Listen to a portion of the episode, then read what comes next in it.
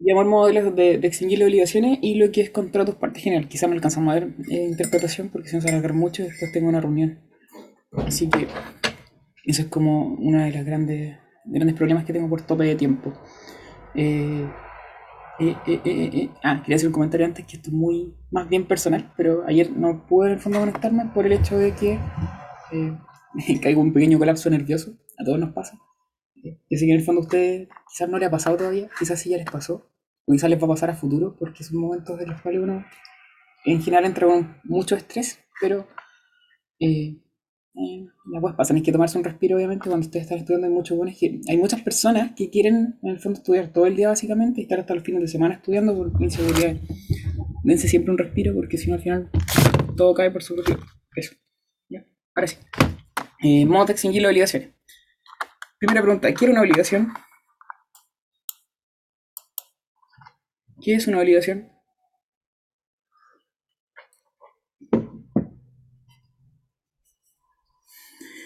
Ya, un vínculo jurídico entre dos personas determinadas, ¿cierto? Deudor y acreedor, eh, en virtud de la cual el primero se encuentra la necesidad jurídica de dar, hacer o no hacer alguna cosa a favor del segundo. Respecto de las obligaciones, ¿cierto? Nosotros dijimos que el efecto, según la doctrina tradicional, que es la que sigue el código, eh, se basa en lo que es el incumplimiento de las mismas, ¿cierto? Y son los derechos que en el fondo se le otorgan al acreedor para poder perseguir el cumplimiento íntegro, oportuno de las obligaciones. Ahora, eso, eh, dentro de todo, es desde el punto de vista de la doctrina tradicional. Desde el punto de vista de la doctrina moderna, uno puede llegar ¿cierto? a la conclusión de que los efectos de las obligaciones son básicamente eh, el cumplimiento de las mismas. El cumplimiento de la obligación implica, ¿cierto? ¿Se escucha o no se escucha? ¿Se escucha? Se escucha como muy bajo. Me puse a jugar con esta weá y la calle. Ahí sí. Sí, ahí sí. En cuanto al cumplimiento de las obligaciones, ya, eh, según la doctrina moderna, ¿cierto? Está el hecho de eh, el cumplimiento de las mismas y ese cumplimiento en el fondo equivale al pago. Y el pago es un modo de extinguir las obligaciones, ¿cierto? Es como el modo normal por el cual las obligaciones se van a extinguir. De extinguir las obligaciones tenemos que es todo hecho acto al que la ley le atribuye el valor de hacer cesar los efectos jurídicos, los efectos de, jurídicos de, toda, de, de cada obligación. Están en 1567, ¿cierto? Numerado. Son 10 los que están enumerados sin perjuicio de que el 1567 inciso primero contiene otro, que es la resiliación. Serían 11, pero no es taxativo porque hay otros modos de extinguir las obligaciones, como por ejemplo la muerte, en el caso de las obligaciones y dere- eh, la obligación intransmisible. Eh, tenemos el término extintivo, ¿cierto? El plazo extintivo. La acción en pago, sin perjuicio que algunos lo ven como eh, una modalidad del pago, otra, parte de la doctrina en el fondo lo ve como un modo de extinguir distinto. La imposibilidad absoluta de cumplir la obligación de hacer, entre otras, ¿vale? Eh, pregunta, dentro de este listado, ¿qué modo de extinguir las obligaciones no es realmente un modo de extinguir las obligaciones? La temporada preguntaron eso en un grado. La prescripción. ¿Por qué? ¿Por qué, por qué, por qué? Ah, eh, porque se supone que en realidad lo que extingue es como la exigibilidad de la obligación. Muy bien, las acciones, ¿cierto? ¿Y qué pasa con la obligación? Eh, la obligación sigue vigente. Y otro el término. ¿Qué pasa con la obligación? Se transforma, ¿cierto? ¿O deriva en qué? ¿En una obligación? Eh, natural. Muy bien. Y que las obligaciones naturales son aquellas, ¿cierto?, que dan derecho para retener, pero no dan derecho para poder exigir su cumplimiento. Bien, la prescripción, ¿cierto?, extintiva se entendería que no es un modo de extinguir las obligaciones propiamente tal, sino lo que hace es extinguir la acción. Se pueden clasificar los modos de extinguir las obligaciones. Eh, la primera obligación, según si, satisfacen o no al, al acreedor. Eh, las que satisfacen al acreedor con la prestación debida o un equivalente son el pago, la acción en pago, la innovación, confusión, compen- compensación. Y las que no, la pérdida de la cosa debida y la prescripción. Eh, la segunda clasificación están aquellas que en el fondo extinguen la obligación directamente, como por ejemplo la prescripción, el pago, la pérdida de la cosa debida, y en forma consecuencial tenemos por otro lado la nulidad o rescisión y el evento de la condición resolutoria. Respecto del primer criterio de clasificación, si se satisface o no la prestación de vida, eh, o sea, perdón, si se satisface o no la obligación con la prestación o un equivalente, eh, en cuanto a ese criterio, ¿por qué es importante? ¿Con qué materia la podemos relacionar de las obligaciones?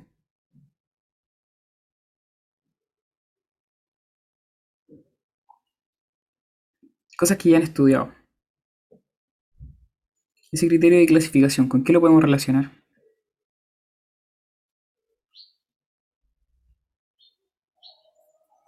Con la solidaridad. ¿Con qué tipo de solidaridad?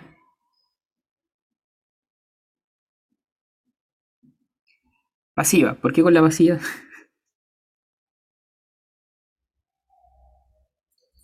Porque, si mal no recuerdan, en la solidaridad pasiva hay que, en cuanto a los efectos, hay que distinguir, ¿cierto? Como primera distinción, si en el fondo eh, el acreedor que paga, perdón, el deudor que paga al acreedor, ¿cierto? Dentro de un montón de deudores, si el deudor que pagó hizo un pago, hizo el pago o bien extinguió la obligación por un modo equivalente al pago.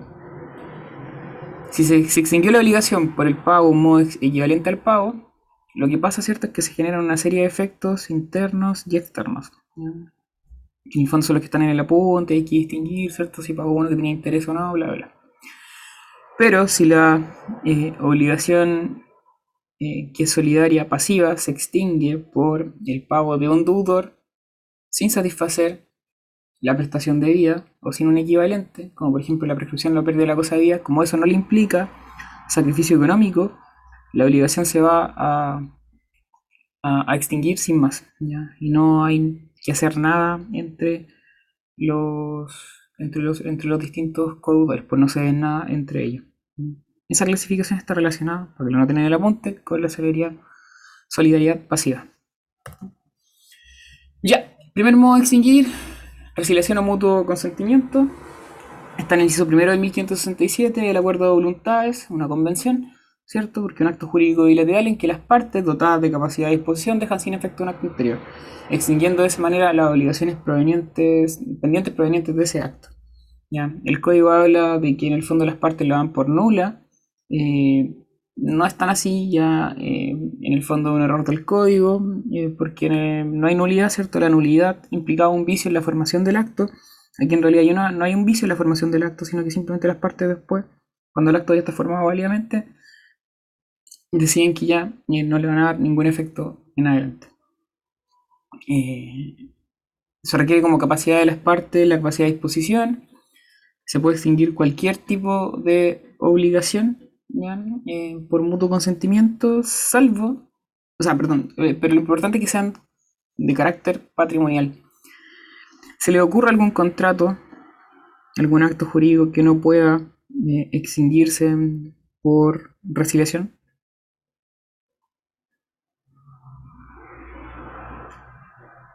Por mutuo acuerdo de las partes. En familia, por ejemplo. ¿El matrimonio?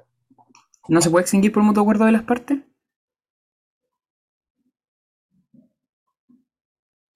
Ah, justifica la respuesta, Dani. Dicho está bien. Eh... Mm, ay, no sé. Existe el divorcio mutuo acuerdo, ¿cierto? ¿Basta que las partes de mutuo acuerdo digan que quieren divorciarse para que se divorcien? No, ¿cierto? ¿Qué es lo que tiene que haber además? ¿Un cese de convivencia? Sí, pero eso es previo, como requisito. Pero una vez que uno, uno, a ver, cuando uno habla del mutuo disenso, ¿cierto? Es porque, por ejemplo, yo puedo ir al registro civil con mi cónyuge y terminar el matrimonio, ¿ya? De mutuo acuerdo. En el divorcio por, mutuo acuerdo, ¿se puede hacer eso? No, ¿cierto? Hay que presentar una solicitud ante que ante el tribunal. Y el tribunal va a evaluar efectivamente si existe un cese la convivencia que en el fondo cumpla con los requisitos establecidos por la ley para efectos de acceder a él. Entonces, ¿el matrimonio termina por mutuo disenso de las partes por, por la resiliación? No, no podría, ¿cierto? Porque va a terminar por un acto del Estado, que es la sentencia firme de divorcio. ¿Se entiende? Luego, eh, la resiliación opera hacia el futuro nomás, ya sale pacto en contrario, opera al mismo modo que se celebró el contrato, es decir, Eh, si yo celebro un contrato de compra-venta por escritura pública, ya tengo que resiliarlo de la misma forma, es decir, con la misma solemnidad. ¿ya? Eh, y hay un punto que se deja al final de la diapo que es no confundir resiliación con rescisión, que es nulidad, ¿cierto? Y en resolución, que es el evento de la condición resolutoria. Pago, ya. Me voy a centrar netamente, de hecho, el otro modo quizás me lo salte, porque siempre me da paja hablar del otro modo de extinguir y son bien. Nada, no lo suelen preguntar, salvo dos por ahí. Pero lo esencial está en el pago y la prescripción exentiva. ¿Qué es lo que es el pago? Y son cosas que tienen que saberse porque si no se van a estar el grado probablemente. ¿Qué es lo que el pago? Es la prestación de lo que se está en el 1568, ¿cierto? Del Código Civil. ¿Qué lo que requiere, ¿cierto? Una obligación preexistente. Se produce la exención de la, de la obligación y una convención, convención exentiva. Es un acto jurídico unilateral. Hay un error por lo general a pensar de que es un acto jurídico unilateral, ¿cierto? Pero no, es una convención porque requiere, requiere acuerdo de las partes. Bien podría, por ejemplo, el acreedor estar en mora de recibir la cosa que hay que pagarle. ¿ya? ¿Y por qué puede estar en mora? Porque requiere su consentimiento en realidad el pago. Si es de dar, se señala que el pago es tradición. ¿Por qué? También puede ser una pregunta de grado que requiere más entendimiento que memoria. ¿Qué era la tradición? Siento que esta va siempre la repito. ¿Qué es la tradición en términos sencillos? ¿En qué consiste? Es un modo de adquirir, ¿cierto? ¿Y qué es lo que permite?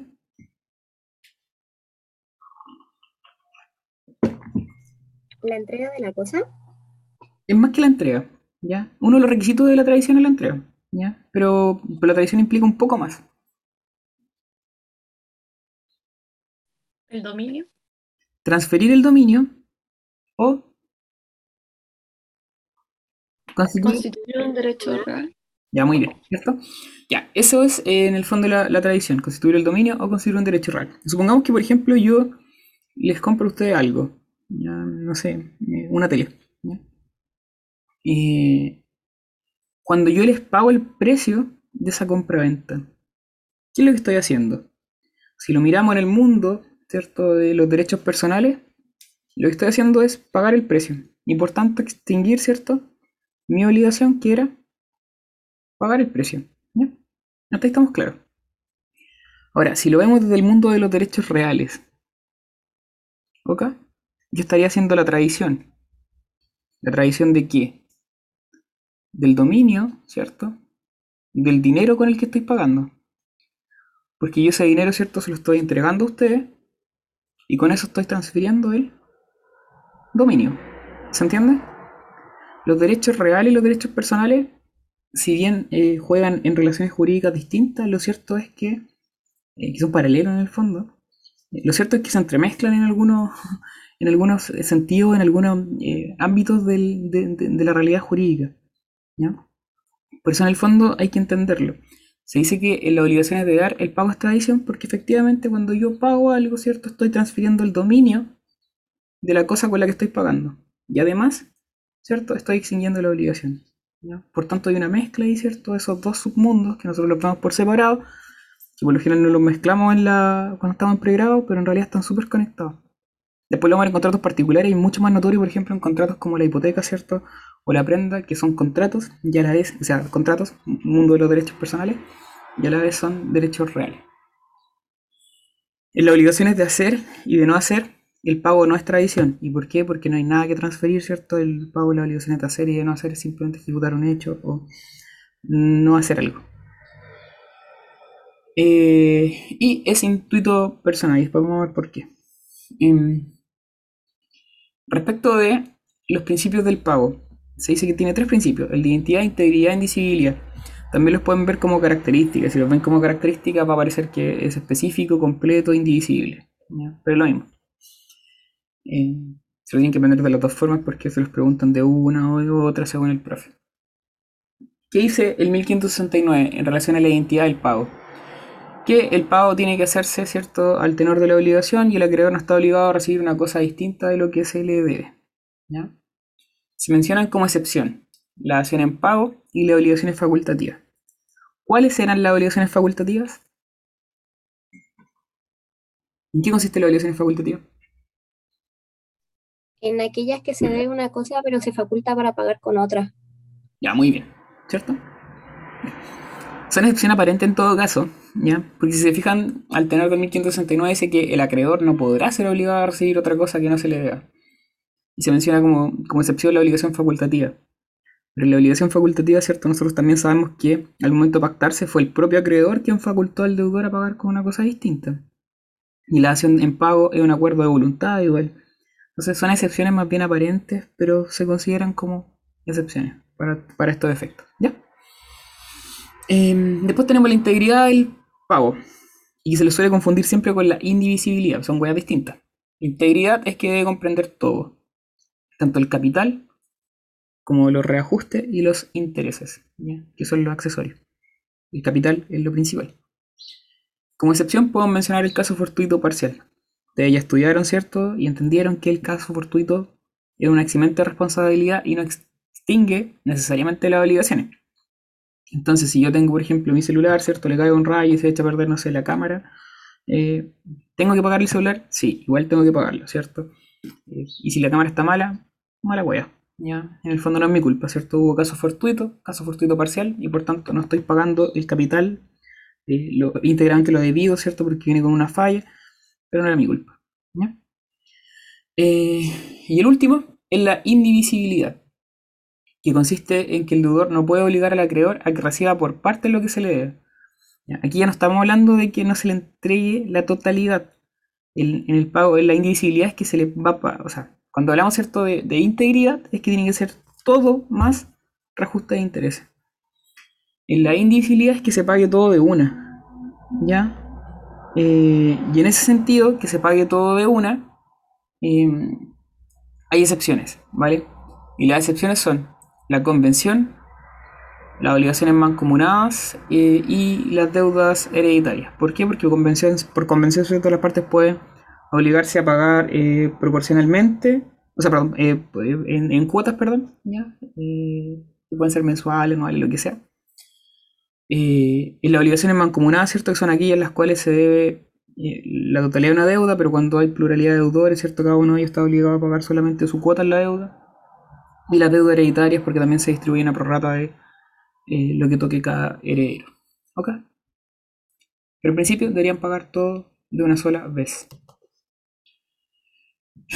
¿Quién debe hacer el pago? ¿Ya? Ustedes pueden pagar. Supongamos que, no sé, la Nati tiene una deuda la, en la universidad. ¿Podría ir la Dani a pagar esa deuda? Esto pasa mucho cuando en el fondo va gente a pagar las deudas de, no sé, Agua Nuevo Seguro, la CG. Y muchas veces le dicen así como, no, usted no puede pagar, váyase, tiene que ser el propietario. Ya. Está mal esa weá, ya. Y en el fondo, en principio, el principio general es que cualquier persona puede pagar una obligación. Yo podría ir, por ejemplo, buena onda y pagarle la deuda a cualquiera de ustedes, que tengan con quien sea. Eh, pero se hace una distinción para efectos jurídicos en cuanto a quién paga. Y la distinción es importante por las consecuencias que en el fondo va a derivar ese pago. Si paga el deudor, ya sea el mismo mandatario, representante legal, heredero legatario, el efecto es que extingue la obligación y, fin. Problema sencillo. Porque no hay problema en realidad. si paga una persona interesada, ahí empezamos con, con drama, ¿ya? Porque el efecto es que se produce la subrogación legal de aquel que pagó, de este, de este tercer in- interesado.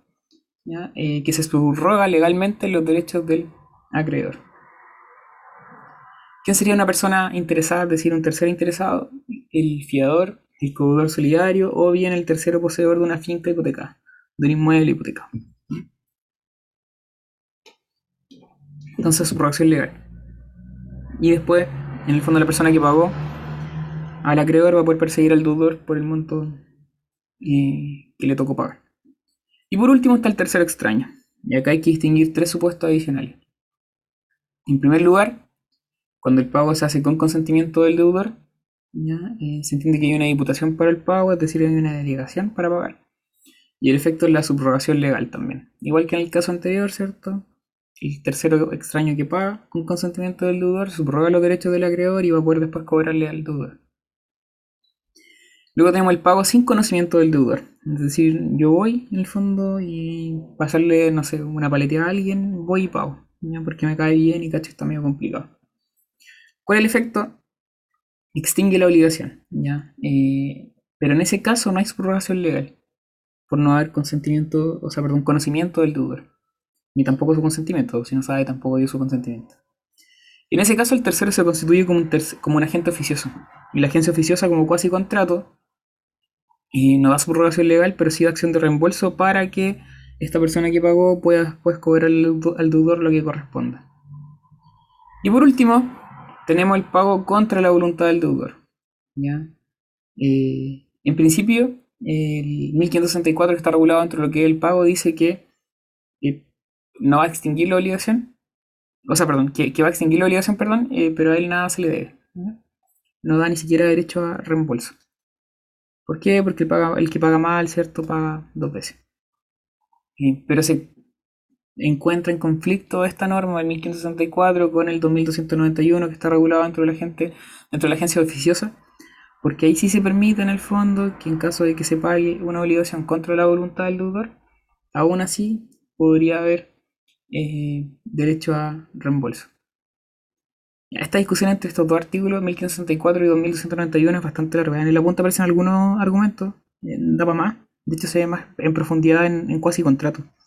Cuando ustedes vean agencia oficiosa, porque la agencia oficiosa es un cuasi contrato. Por ahora quédense con el hecho de que si el pago es útil y permanece en el tiempo. Eh, se entendería que igual daría lugar a una acción de reembolso y el tipo se constituiría en agente oficioso, por un criterio de justicia. Si el pago no fuera útil eh, y no permanece en el fondo, no se le debe nada a ese tercero extraño. ¿Cuándo podría pasar eso? Ya. eh, se escucha la sirena, ¿cierto? Qué molesto. Ya. Eh, ¿Cuándo podría pasar eso? De que el fondo el tercero extraño pague, pero que el pago no sea útil. Cuando, por ejemplo, cuando por ejemplo, cuando por ejemplo ustedes van, ¿cierto? Y pagan una obligación que yo tenía, pero que estaba prescrita. En el fondo, en ese caso no es útil porque en realidad la obligación iba a extinguirse por prescripción. ¿ya? Eh, luego tenemos como requisitos del pago. ¿Se escucha mi perro? Demasiado ruido, weón. Pero eso en el fondo me echa de menos en la oficina para esta wea. En fin. Eh, como requisitos del pago, tenemos las obligaciones de, de. Me dan un segundo, lo voy a calmar. Dame un segundo, un segundito, un segundito. Lo pago, ¿cierto? Ya, tenemos, eh, en cuanto a las obligaciones de dar, ahí es donde aplican en el fondo estos requisitos. ¿ya? ¿Y por qué? Porque el pago, ¿cierto? Es tradición en las obligaciones de dar. Tenemos que, eh, en las obligaciones de dar, el que paga, ¿cierto? Tiene que ser dueño de la cosa con la que está pagando. Y en segundo lugar, eh, bueno, capacidad para enajenar, ¿cierto? Está transfiriendo el dominio. Y lo último, la solemnidad legal. Y cuando hablamos de las solemnidades legales, simplemente estamos hablando de eh, los modos de hacer la tradición, ya sea si un bien mueble, ¿cierto? Artículo 1684 y si es bien inmueble, 1686. Eh, respecto de... respecto de, lo, de, la propiedad de la cosa, ¿ya? está mal esos artículos, pues bueno, se está pensando. No, no, no, no es 1684, es 684 y en los inmuebles no es 1686, sino que es 686. Hay un pequeño error ahí porque hay como mil artículos de diferencia. Ya, en cuanto a los requisitos del pago y la obligación de dar, ¿cierto? Hay distintos efectos si en el fondo el que paga es dueño o no dueño de la cosa. Si es dueño, efectivamente transfiere el dominio y por tanto extingue la obligación y todo, ningún atado. Pero si el propietario no es dueño de la cosa, eh, se señala que el pago eh, no vale. ¿Y por qué no vale? Porque en el fondo genera inoponibilidad. Si yo, por ejemplo, debo una tele a la Dani y voy y le pago a la Dani con la tele de la Nati, ¿cierto? Eh, en el fondo voy a extinguir la obligación. En realidad, ese pago no valdría porque en el fondo la Nati siempre va a tener derecho, ¿cierto?, a ejercer una acción reivindicatoria en contra de la Dani porque la tele en realidad era de ella, ¿vale? Hay excepciones cuando es, por ejemplo, eh, o sea, lo primero ahí en ese caso la excepción es cuando se trata de una cosa fungible consumida de buena fe. Es decir, cuando se pagó dinero de otra persona. Yo le debía 10 mil pesos a la Dani y le ocupé los 10 mil de la Nati. ¿ya? Eh, pero yo no tenía idea, ¿cierto? La Dani tampoco, todo de buena fe, todo en buena onda. En ese caso sí valdría ese pago. ¿ya? Eh, o bien cuando sea un consentimiento del deudor o luego yo adquiero el dominio de esa cosa con la cual estoy pagando. respecto ahora de quién puede recibir el pago, acá eh, la importancia en el fondo está en el hecho de que el pago es instituto personal y por tanto eventualmente puede generar error en la persona del adquirente, ¿cierto? O de quien recibe el pago del acreedor. El pago es válido siempre y cuando se haga el acreedor, ¿ya? Es como la regla general, ¿cierto? Y ahí puede ser, eh, o sea, el, acreedor o bien el heredero cesionario. No va a valer cuando el acreedor no tenga la administración de sus bienes, cuando en el fondo la cosa con la cual se está pagando está embargada o retenida judicialmente, o bien cuando se hacen fraude los acreedores de deudor que está en el fondo en un proceso de seguimiento eh, concursal de, de liquidación o reorganización. Luego, el pago también puede hacerse al representante del acreedor, y en este sentido puede ser una representación de origen convencional, legal o judicial. Ya no hay mayor, hay, mucho más que desarrollar en este caso. Y lo último es que el pago puede hacerse al poseedor del crédito. Eh, y en esos casos es cuando hablamos de títulos, o sea, de créditos que en el fondo estén hechos al portador, eh, a la orden o bien que sean nominativos. Cuando son al portador, ¿cierto? Son títulos de crédito, títulos de crédito, un documento en el cual yo autorizo en el fondo que se le pague a cualquier persona que tenga ese documento en específico, más allá que sea no el acreedor. Los requisitos para que en el fondo este pago sea válido cuando vaya al poseedor del crédito es que sea una, esté en posesión del crédito, obviamente, esta persona que recibe el pago, y además que el pago sea de buena fe. El ejemplo acá más civil, más típico, es el caso del falso heredero que tiene una posesión efectiva, ¿cierto? Yo falsifico el testamento de alguno de ustedes y ustedes me dejan toda su herencia. Y a mí se me da la posesión efectiva por parte del órgano correspondiente, ya sea el tribunal o el registro civil. Con ese título, ¿cierto? De posesión efectiva, más, allá de que yo no sea un verdadero heredero, yo puedo ir a cobrarles, por ejemplo, al acreedor del causante, ¿cierto? Todo lo que me debía, todo lo que le debía, y con eso en el fondo recibir montos de dinero.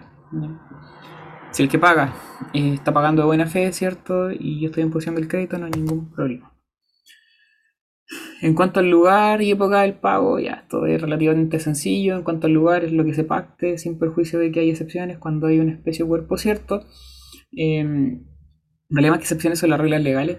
Eh, el pago debe hacerse donde se encontraba la cosa al constituirse la obligación y si es de género, en el domicilio del deudor. Sí, eh, eh, en cuanto a la época, ya hay que distinguir si la obligación es pura y simple o sujeta a plazo o condición, ya que es como algo eh, lógico, ¿cierto? Porque cuando está sujeta a modalidad en el fondo y cambia la, la época, cambia los efectos normales de la obligación. Y en cuanto a los gastos, la regla general es que en el fondo son del deudor, salvo que en el fondo exista acuerdo. En cuanto al contenido del pago, hay que distinguir según el tipo de obligación. ¿ya? Eh, hasta en el fondo ya lo vimos en efecto de la obligación. Hay que distinguir si es de edad, una especie de cuerpo cierto, si es de género, si es de dinero, si es de hacer o no hacer. Siguiente. En cuanto a la imputación al pago, ¿en qué consiste la imputación al pago? Eh, se da en aquellos supuestos en que existen varias obligaciones entre un mismo acreedor y un deudor, en que las obligaciones tienen idéntica, se trata de obligaciones de idéntica naturaleza, o bien cuando el pago es realizado, cuando el pago es realizado es insuficiente para satisfacer todas las obligaciones que en el fondo tienen las partes. ¿Qué reglas se siguen? Están en el Código Civil, ¿cierto? Eh, si se deben capitales e intereses, primero se entiende que se pagan los intereses, ¿por qué? Porque son los accesorios, ¿cierto? Si se pagara primero el capital, se entendería que se extinguen de inmediato los intereses porque los accesorios sí son lo principal. Si se deben varias deudas y el deudor elige primero con cuál, cuál es la que se va a pagar, sin perjuicio tiene ciertos límites. En este sentido, se tienen que privilegiar primero las devengadas por sobre las no devengadas y luego a la que se pague cierto eh, íntegramente. En tercer lugar, si el deudor no hizo la imputación, el acreedor la hace en una carta de pago. y en cuarto lugar, si ni el deudor ni el acreedor la hizo, vuelve en el fondo a la ley. Y es lo que dice la ley acá, que primero se van a tener por pagar las que ya estén devengadas. Y en segundo lugar, si ambas están devengadas, no está devengada, el, el deudor nuevamente va a elegir. Me enreda esta wea. Hay que ser como ordenado y lo sacan. Respecto del pago de la prueba del pago corresponde al deudor. ¿Por qué? Por el 1698, el onus probandi, que es lo que dice la regla del onus probandi, eh, que incumbe, ¿cierto?, probar las obligaciones o su extinción, en ese caso, al que alegue, ¿cierto?, aquel o aquella. Ya, eh, o sea, el que paga, el que, el que alega, ¿cierto?, la extinción de una obligación va a tener que probar esa extinción, y en este caso el pago un modo de extinguir las obligaciones. Hay presunciones además de pago, eh, una de ellas es que si el acreedor otorga carta de pago del capital sin mencionar los intereses, se presumen que están pagados, un poco por lo que les decía adelante. Si el deudor da por pagado el capital, es porque también obviamente se dar los intereses, y en el fondo lo- los accesorios y la suerte es lo principal. Y dos, en los pagos periódicos, la carta de pago de tres periodos determinados y consecutivos hará presumir los pagos de los anteriores periodos, siempre que hayan debido efectuarse entre los mismos acreedores y deudores. No sé si tuvieron causa en la clínica, pero por lo general en la, en la clínica uno lo que hace es acompañar las últimas tres boletas, ¿cierto? De luz o de agua o de gas anteriores a la audiencia eh, de juicio y bla, bla, bla. ¿Y por qué? Porque en el fondo acreditando tres, ¿cierto? Uno podría dar por pagado todo lo anterior. Por último, el finiquito de una cuenta hará presumir el de las anteriores cuando el comerciante que lo ha dado arregla su cuenta en periodo fijo. Ya esto está en el Código de Comercio, así que callampa. Ya, no nos importa. Eh, en cuanto al efecto del pago, por regla general extingue la obligación y todos los accesorios. La excepción es cuando se presentan algunas modalidades del pago, eh, como por ejemplo podría ser el pago con subrogación, en el cual la deuda subsiste con un distinto acreedor. En cuanto a la modalidad del pago, tenemos el pago por consignación, el pago con subrogación, el pago con beneficio de competencia y faltan ahí. Ya una modalidad del pago distinta que se podría agregar, por ejemplo, sería la dación en pago. Y el otro es el pago con cesión de bienes. ¿ya? Ninguno relevante, ¿vale? De hecho, esto lo vamos a rapidito. Es importante que sepan algunas cosas para efectos del grado. Es muy raro que les pregunten todo. No, no debería ser, salvo el pago por consignación que pueden preguntarle un poco más en profundidad junto con el pago con subrogación, que son como los dos importantes realmente. ¿Qué es lo que el pago por consignación? Aquí el efectuado contra la voluntad del acreedor, sin la concurrencia del acreedor o bien por la incertidumbre de la persona del acreedor. ¿Quiénes pueden pagarse por consignación? O sea, ¿qué puede pagarse por consignación? Solamente las obligaciones de dar y las de entregar. Las de hacer y las de no hacer no se puede por consignación porque no hay nada que consignar, simplemente corresponden a la ejecución de un hecho. Em, en cambio, las de dar hay que entregar algo, por eso se puede consignar. ¿Cuáles son las etapas que comprende el pago por consignación? La oferta, que es extrajudicial, la consignación, que también va a ser extrajudicial, y después la declaración de suficiencia de pago que hace el tribunal si que efectivamente lo consignado, ¿cierto?, cumple con los tres principios del pago, que es la integridad, indivisibilidad y la identidad. Cuando procede, bueno, si existe negativo del acreedor aceptarlo, entre paréntesis, ¿cierto? Si es que está en mora de recibir, si es que está en mora el acreedor. En segundo lugar, si el acreedor no concurre a recibir el pago en el lugar establecido. Y en tercer lugar, si existe incertidumbre acerca de la persona del acreedor. Por ejemplo, en las causas de expropiaciones, cuando el fisco quiere expropiarle a las personas, eh, son muchas personas. Entonces, eh, y el, Estado maneja solamente el dato del servicio de impuesto interno, que no acredita dominio, no maneja la inscripción de- de dominio en el fondo para saber a quién le corresponde eh, la plata del inmueble eh, expropiado. ¿ya? Porque esto se hace mediante sistemas ¿cierto? informáticos, hacen proyectos y bla, bla, bla, pero en realidad nadie va a preguntarle a la persona, oiga, acredítame que usted es dueño. Entonces, lo que hace el Estado, el Consejo de Defensa del Estado, el fisco, es consignar la plata que corresponde a la expropiación en la cuenta corriente del tribunal y ahí se la deja como una causa voluntaria, como un buen ejemplo de pago por consignación. Y después, cierto, cuando ya la persona le estén expropiando y todo el tema, puede retirar el cheque y presentar una- una solicitud al tribunal. En cuanto a la oferta, es el acto por el cual el deudor o un tercero manifiesta al acreedor su intención de pagar. Tiene ciertos requisitos de fondo y de forma, no voy a profundizar en eso y en nada más realmente, salvo los resultados de la oferta. Y es que el acreedor puede aceptar y en ese caso termina el, el procedimiento de pago por consignación, o bien el acreedor puede rechazar, o bien no es sabido, o bien subsiste la incertidumbre respecto de quién es el acreedor y en ese caso se pasa a la etapa siguiente que consiste en la consignación previamente tal, ¿cierto? Y es el depósito de la cosa que se debe, hecho en virtud de la repugnancia o no comparecencia del acreedor a recibirla o de la incertidumbre acerca de la persona a este, y con la formalidad necesaria en manos de una tercera persona. Respecto de cómo se hace la, la consignación, hay que seguir la regla del 1601 del Código Civil, de hecho se señala los lugares en los cuales se puede consignar según que sea la cosa. El plazo para hacer la consignación, no hay plazo, pero una vez efectuado se debe comunicársela al acreedor. ¿Y cómo se le comunica? Van a haber distintas formas y por general puede ser, eh, pues la indicación puede ser eh, bien la persona misma, si es que en realidad tiene certidumbre respecto de ella, y si no hay certidumbre, por ejemplo, va a ser mediante aviso. En cuanto a la declaración de suficiencia, eh, es la que hace el juez competente, ¿cierto? Aquí estamos en la parte judicial. y eh, no se admitirá gestión ni recurso judicial alguno del acreedor tendiente a obstaculizar la oferta o la consignación. Ya, Aquí lo importante simplemente es que el juez califique si esto cumplió o no cumplió con los requisitos del pago.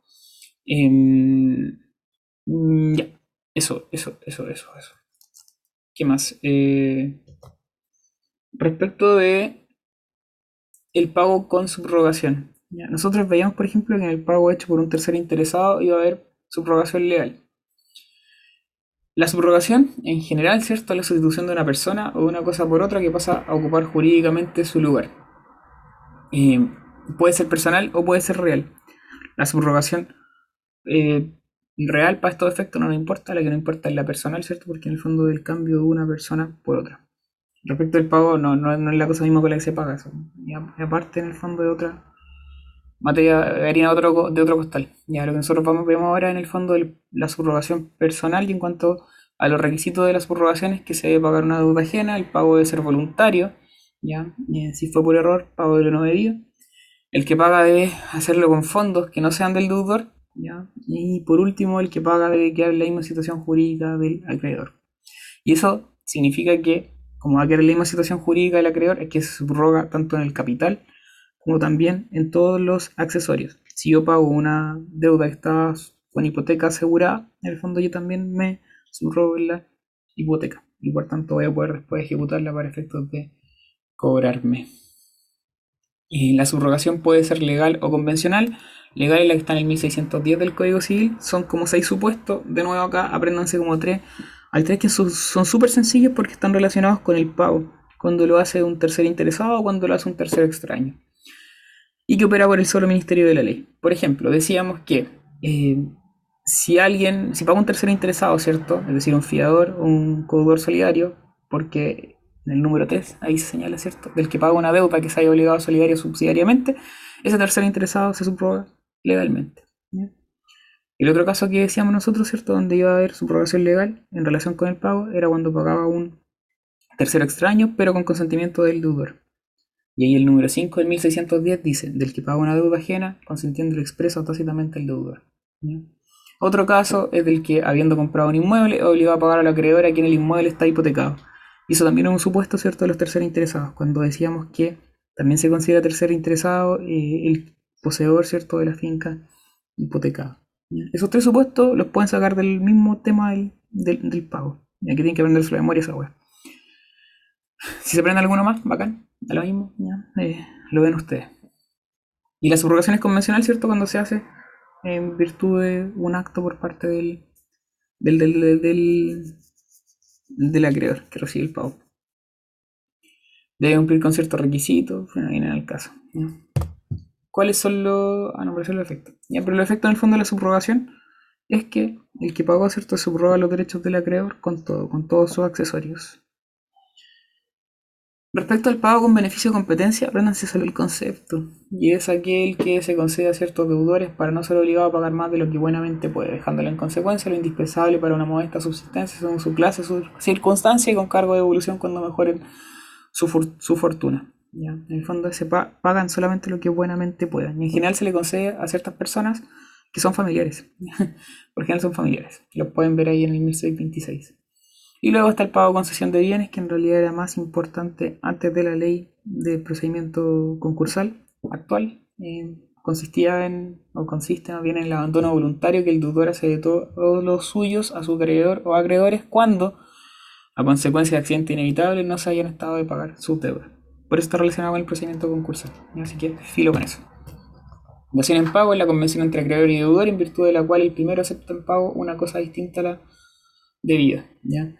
Eh, tiene ciertos requisitos, no voy a entrar tampoco a, calentarme la cabeza con esto, lo que sí es distingan entre la dación en pago, la obligación facultativa y la innovación. Se asemejan, pueden, pues en todas ya eh, se va a poder pagar con una cosa distinta a la debida. Lo, lo que cambia acá es el momento en el cual eh, puede variar la cosa, ¿cierto?, con la cual se paga. En la facultativa, ¿cierto?, el momento de pactar la obligación, el acreedor le concede la facultad al deudor de, pagar con una cosa distinta. En la innovación es cuando la obligación se encuentra pendiente, tiene que haber una obligación pendiente y ahí en el fondo se cambia por una nueva. Y la dación en pago, ¿cierto? Es cuando la obligación ya es actualmente exigible, es decir, debo pagar, pero ahí en el fondo le ofrezco al acreedor la posibilidad de pagarle con otra cosa distinta y el acreedor me dice, ok, ningún problema. En cuanto a su naturaleza jurídica, lo más aceptada es que es una modalidad del pago. Sin perjuicio de que el hecho de que alguna parte de la doctrina igual la considera como un modo de extinguir distinto. Innovación, cortito. Eh, es la sustitución de una nueva obligación a otra anterior, la cual queda por tanto extinguida. Les dije habían como cuatro modos de extinguir que se preguntan. Pago, prescripción extintiva, bueno, y resiliación, importante, esos tres se lo aprenden bien. Innovación y compensación, ya igual hay que manejarlo. Quizás no con tanta profundidad, pero en el fondo concepto requisito. ¿ya? Eh, y clasificación. Y en otro aprenderse el concepto. ¿no? Eh, en cuanto a la innovación, tiene ciertos requisitos. Primero es que existe una obligación preexistente que se va a extinguir, debe estar pendiente. Debe haber una nueva obligación, debe haber una diferencia esencial entre ambas, debe haber capacidad para innovar y el animus novandi, es decir, el ánimo para innovar. En cuanto a esa diferencia esencial entre ambas obligaciones, entre la antigua y la nueva, podemos distinguir la innovación entre innovación objetiva, que es cuando cambia ya sea el objeto de la cosa, o sea, el objeto de la, de la obligación, o bien cambia la causa de la obligación. Y otra la innovación subjetiva, que es cuando en el fondo eh, cambia ya sea la persona del acreedor o bien la persona del deudor. ¿ya? No meter más. Compensación. El código no las define, pero es un modo de extinguir obligaciones que opera cuando dos personas eh, son personales recíprocamente deudores y acreedores de obligaciones líquidas y actualmente exigibles, en cuya virtud se extinguen ambas hasta el monto de la de menor valor. Esa hueá del final siempre les, les, complica. Se extinguen ambas de- hasta el monto de la de menor valor. Es decir, si yo le debo un millón a la Nati y la Nati me debe dos millones, se va a extinguir la obligación, ¿cierto? Pero Nati igual me va a quedar debiendo un millón, ¿cierto? Porque eso es la. O sea, se va a extinguir la obligación de ella hasta el monto del menor valor que es la mía. Se clasifica en legal, voluntaria, judicial. Aquí lo importante es que manejan algunos requisitos de la legal que son relevantes. Por ejemplo, eh, que ambos sean deudores personal y recíproco, que se trate de obligaciones de dinero o cosas fungibles. ¿ya? ¿Cuáles son las cosas fungibles que tienen el mismo poder de intercambio? ¿ya? Eh, que se pueden intercambiar unas por otras y no perjudican nada. Por ejemplo, el dinero es la típico, el típico ejemplo de caso fungible. ¿Por qué? Porque un billete de 10 lucas vale lo mismo, ¿cierto?, que otro billete de 10 lucas. Da lo mismo con cuál se pague, ¿cierto? Si un billete de 10 lucas antiguo o nuevo, es exactamente lo mismo. Deben ser actualmente exigibles ambas, deben ser créditos embargables y la compensación debe ser alegada. Esos requisitos son importantes para efectos de que opere la compensación legal. Eh, y lo otro es que opera de pleno derecho sin perjuicio que tiene que alegarse. Si no se alega, no vale. Puede ser voluntaria también si las partes lo han establecido en un acto contrato, ¿cierto? Y también puede ser judicial. La remisión, el perdón de la deuda, eh, puede ser total o parcial, eso es como lo importante. No hay mucho más. Confusión, tampoco lo define el Código Civil, pero se puede entender como un modo de extinguir las obligaciones que tiene lugar cuando las calidades de acreedor y deudor se reúnen en una sola persona. ¿Cuáles son los supuestos en los que puede ocurrir? Por sucesión por causa de muerte o bien por acto de entrevío en que un deudor adquiere el crédito. Lo más típico es por sucesión por causa de muerte.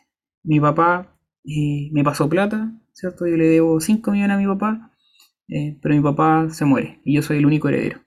¿Qué pasa con eh, el crédito que tenía mi papá para poder exigírmelo a mí? Va a pasar a su heredero, que soy yo, ¿cierto? Y como se reúnen las mismas calidades en mí, eh, se extingue la obligación. Puede ser total también y parcial según sea el caso. Pérdida de la cosa que se debe, ¿ya? Eh, un modo de extinguir las obligaciones provocado por una causa no imputable al deudor que sucede con posterioridad al nacimiento de la obligación y que hace imposible la prestación. Ojo, la hace imposible. En cualquier caso, ¿vale? Y esta imposibilidad debe ser total o permanente.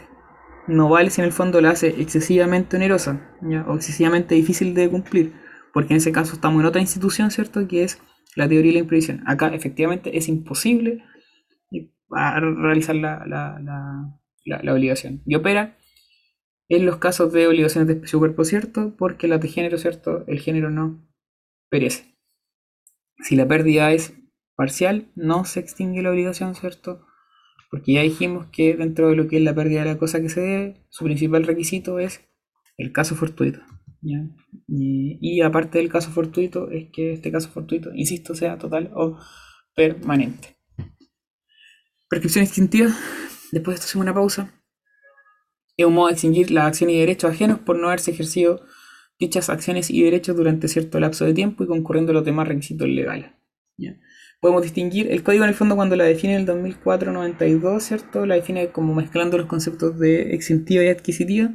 Eh, distingalo ustedes si se lo preguntan, porque lo van a preguntar como en obligaciones, ¿qué es la prescripción? Ya, la extintiva, obviamente. Si le están preguntando en bienes, ¿qué es la prescripción? Después le están preguntando la prescripción adquisitiva.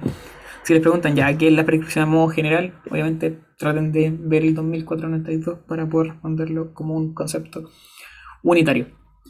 Eh, el fundamento de la prescripción extintiva está en la estabilidad jurídica, ¿cierto? La seguridad jurídica. Y tiene ciertos requisitos. Después de haber hablado mucho, ahora sí voy a volver a preguntar si es que están por ahí todavía vivos y no se quedaron dormidos. Lo primero, tiene ciertos requisitos que son los requisitos comunes a toda prescripción. Ya, voy a cerrar este diapo porque no me gusta y voy a abrir la otra. La prescripción extintiva tiene dos tipos de requisitos. Lo primero es la, las reglas comunes a toda prescripción, ¿ya? Y también las que son propias de la prescripción extintiva. Cuando hablamos de que son reglas comunes a toda prescripción, las primeras es porque operan tanto la extintiva como también la adquisitiva. ¿Cuáles son? Que sea alegada, que puede ser renunciada solamente una vez que esté cumplido el tiempo, y en tercer lugar, que corre igual en contra de toda clase de personas. Y esto se refiere a que corre igual entre, contra toda clase de personas, tanto personas de derecho privado como también de derecho público. ¿Por qué? Personas de derecho privado me refiero a entes jurídicos de derecho privado y también personas naturales. Eh, Ahora, respecto a las personas jurídicas de derecho público, en principio no debería operarle, o no debería aplicarle el código civil, ¿cierto? Porque se rigen por estatutos especiales, pero como corre por igual en contra de toda clase de personas, igual les afecta. Y ustedes tienen un caso bien claro, para los que salieron hace poco, ¿cierto? Que es en tributario, las eh, obligaciones tributarias prescriben. ¿Y por qué prescriben? Bueno, porque al fisco, ¿cierto? Al Estado, que un ente de derecho público, igual le afecta la prescripción. Que sea alegada. Pregunta, para tomar un poco de café. ¿Cómo se alega la prescripción extintiva?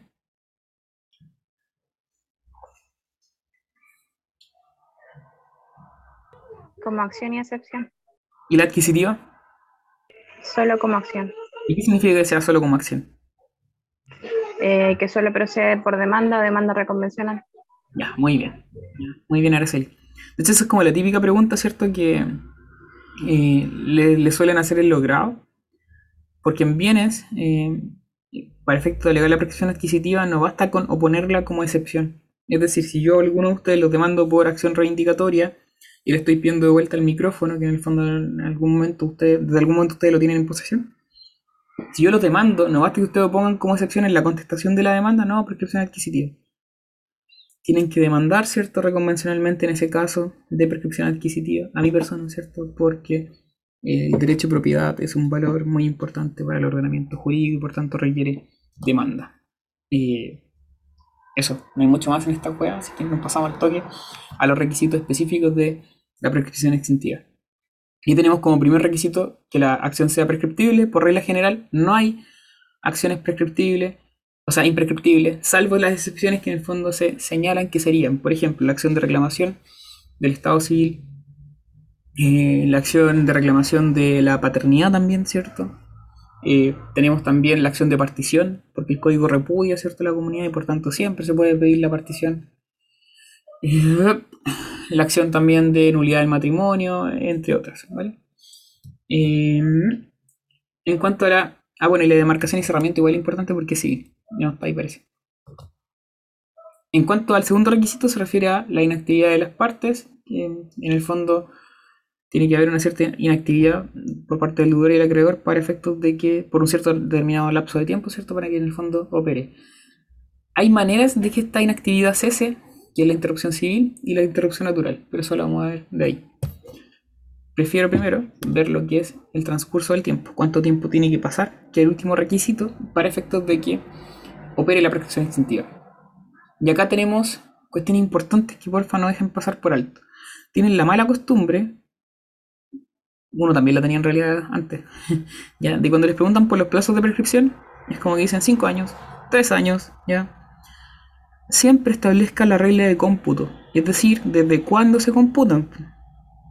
Porque el desde es muy relevante, porque puede marcar diferencias, ¿cierto? En cuanto si algo está o no está prescrito. Ahí tenemos, eh, en cuanto a las formas de cómputo, las reglas del, del Código Civil, que están en el artículo 48, 49 y 50, en cuanto a cómo se computan los plazos, porque los plazos no están regulados solamente en procesal, sino que también en el Código Civil, y esos artículos deberían al menos manejarlo. Y son dos reglas de cómputo, porque también le van a salir por procesal, que están en el Código Civil. Do- dos reglas de cómputo que están en el Código Civil. En primer lugar, que los días son de días completos, ¿ya? Los plazos son de días completos, es decir, corren hasta la medianoche el día en que vence. Ah, y es el segundo, que corren hasta la medianoche el día en que vence. ¿ya? Eh, ah, y lo otro es que en el fondo los códigos, lo- los plazos que establece el Código Civil, no el Código de Procedimiento Civil, sino los que están en el Código Civil son de días corridos. ¿ya? Eh, en procedimientos civiles, ¿cierto? En procesal civil uno puede entrar a distinguir ahí si los plazos son de día y están en el CPC, ahí se suspenden los feriados. Pero en materia de Código Civil, el Código Civil que dice que los plazos son corridos. Eh, Por tanto, si yo en un contrato con la ANI pactamos una cláusula y colocamos que ella me tiene que pagar en el plazo de 5 días y no colocamos que son 5 días hábiles, son 5 días corridos. ¿Por qué? Porque el Código Civil así lo dice. ¿Desde cuándo se computa el plazo de la prescripción? Por regla general, por regla general, no, en todos los casos, desde que la obligación se hizo actualmente exigible. Y ahí podemos distinguir dos tipos de prescripción extintiva, las de largo tiempo y las de corto tiempo. Bueno, y aparte, como tercer caso, también tenemos las especiales. Las de largo tiempo, en primer lugar tenemos el caso de las acciones personales, que son como las típicas, y ahí tenemos la acción ordinaria y la ejecutiva. Ordinarias prescriben en el plazo de 5 años, desde que la obligación se hizo actualmente exigible, y la acción ejecutiva es 3 años desde que la obligación se hizo actualmente exigible, sin perjuicio de que las ejecutivas van a sobrevivir un plazo de 2 años más adicio- adicionales si se hacen valer como ordinarias en un juicio sumario, según el 680, inciso segundo. Y luego tenemos eh, las acciones de obligación accesorias que van a prescribir, ¿cierto? Las acciones accesorias, ¿cómo prescriben? Con la obligación, o sea, con las acciones principales.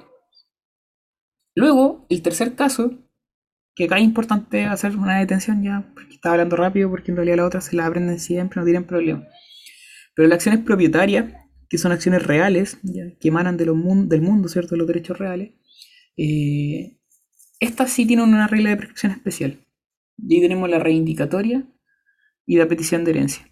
Son propietarias, ¿cierto? Buscan que en el fondo se declare el dominio o bien el derecho de real de herencia a nombre de ciertas personas. ¿Cómo prescriben estas? Artículo 1517. Toda acción por la cual se reclama un derecho, entre paréntesis, real, se extingue por la prescripción adquisitiva del mismo derecho real. Entonces, ¿cómo se va a extinguir la acción reivindicatoria que protege el dominio? Con la prescripción adquisitiva por parte de un tercero de ese derecho real de dominio. Y lo mismo pasa con la acción de petición de herencia. Los plazos no es necesario que se lo aprendan hoy en día porque los van a aprender después, los van a recordar después de bienes o de sucesorios, pero lo importante es que tengan bien clarito que prescriben por prescripción adquisitiva, no por la extintiva realmente. Y por último tenemos acciones reales que emanan de limitaciones del dominio. Y tenemos el usufructo y el uso de habitación. En primer lugar, el usufructo y su habitación van a prescribir de la misma manera que en el fondo ya mencioné, ¿cierto? Por el 2517 y sin perjuicio de ello también se establece una segunda regla que podría ser por los 5 años desde que la obligación se hizo totalmente exigible según las reglas generales. Y las servidumbres van a prescribir en el plazo de 3 años según el artículo 885. En cuanto a las de corto tiempo, hay que distinguir tres tipos de, eh, obligac- o sea, de acciones. Las que emanan de eh, eh, las tributarias, que serían tres años, desde que se hicieron actualmente exigibles, nuevamente, misma regla. En segundo lugar, tenemos las de dos años que corresponden a los honorarios de profesionales que ejercen libremente la profesión. ¿Cuál es el ejemplo típico ahí? La de los abogados, ¿cierto? Eh, no sé, y cualquier otra persona que en el fondo entregue boletos de honorario. Dos años desde que se hizo actualmente exigible. Y por último tenemos la de los mercaderes, en el fondo, eh, que vendan al menudeo, que en realidad se refiere a comerciantes que venden al por menor. Y ahí va a ser un año, desde que la obligación se hizo actualmente exigible. Características de las prescripciones de corto tiempo no se van a suspender, admiten inter- interrupción, pero ahí en el fondo lo que se produce no es la interrupción como tal, sino que la interversión y que en el fondo implica que eh, la acción pasa a tener el carácter de prescripción de largo tiempo. es decir, va a prescribir después en el plazo de 5 años y no en el de 1. Y, o perdón, 1, 2 o 3. Y después por último tenemos las prescripciones especiales, que más que de corto tiempo es como una tercera categoría. Y acá tenemos eh, las prescripciones especiales es más fácil poder identificarlas porque eh, suelen prescribir en cuanto a su regla de cómputo de manera distinta. No van a ser desde que la obligación se hizo actualmente exigible. Acá se menciona, por ejemplo, la responsabilidad civil extracontractual, la de daño. Ustedes estuvieron daño hace poco y podrían decir, ¿cierto?, que esas obligaciones prescriben desde que eh, se ejecutó el acto dañino. Eso lo dice el código sin perjuicio de que se entiende que es que se manifestó el daño.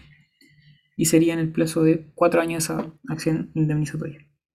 ¿Ya? Pero filo, todavía no llegamos a esa. Entonces, en base a lo estudiado, según ustedes, ¿qué otro tipo de prescripción especial podrían nombrar?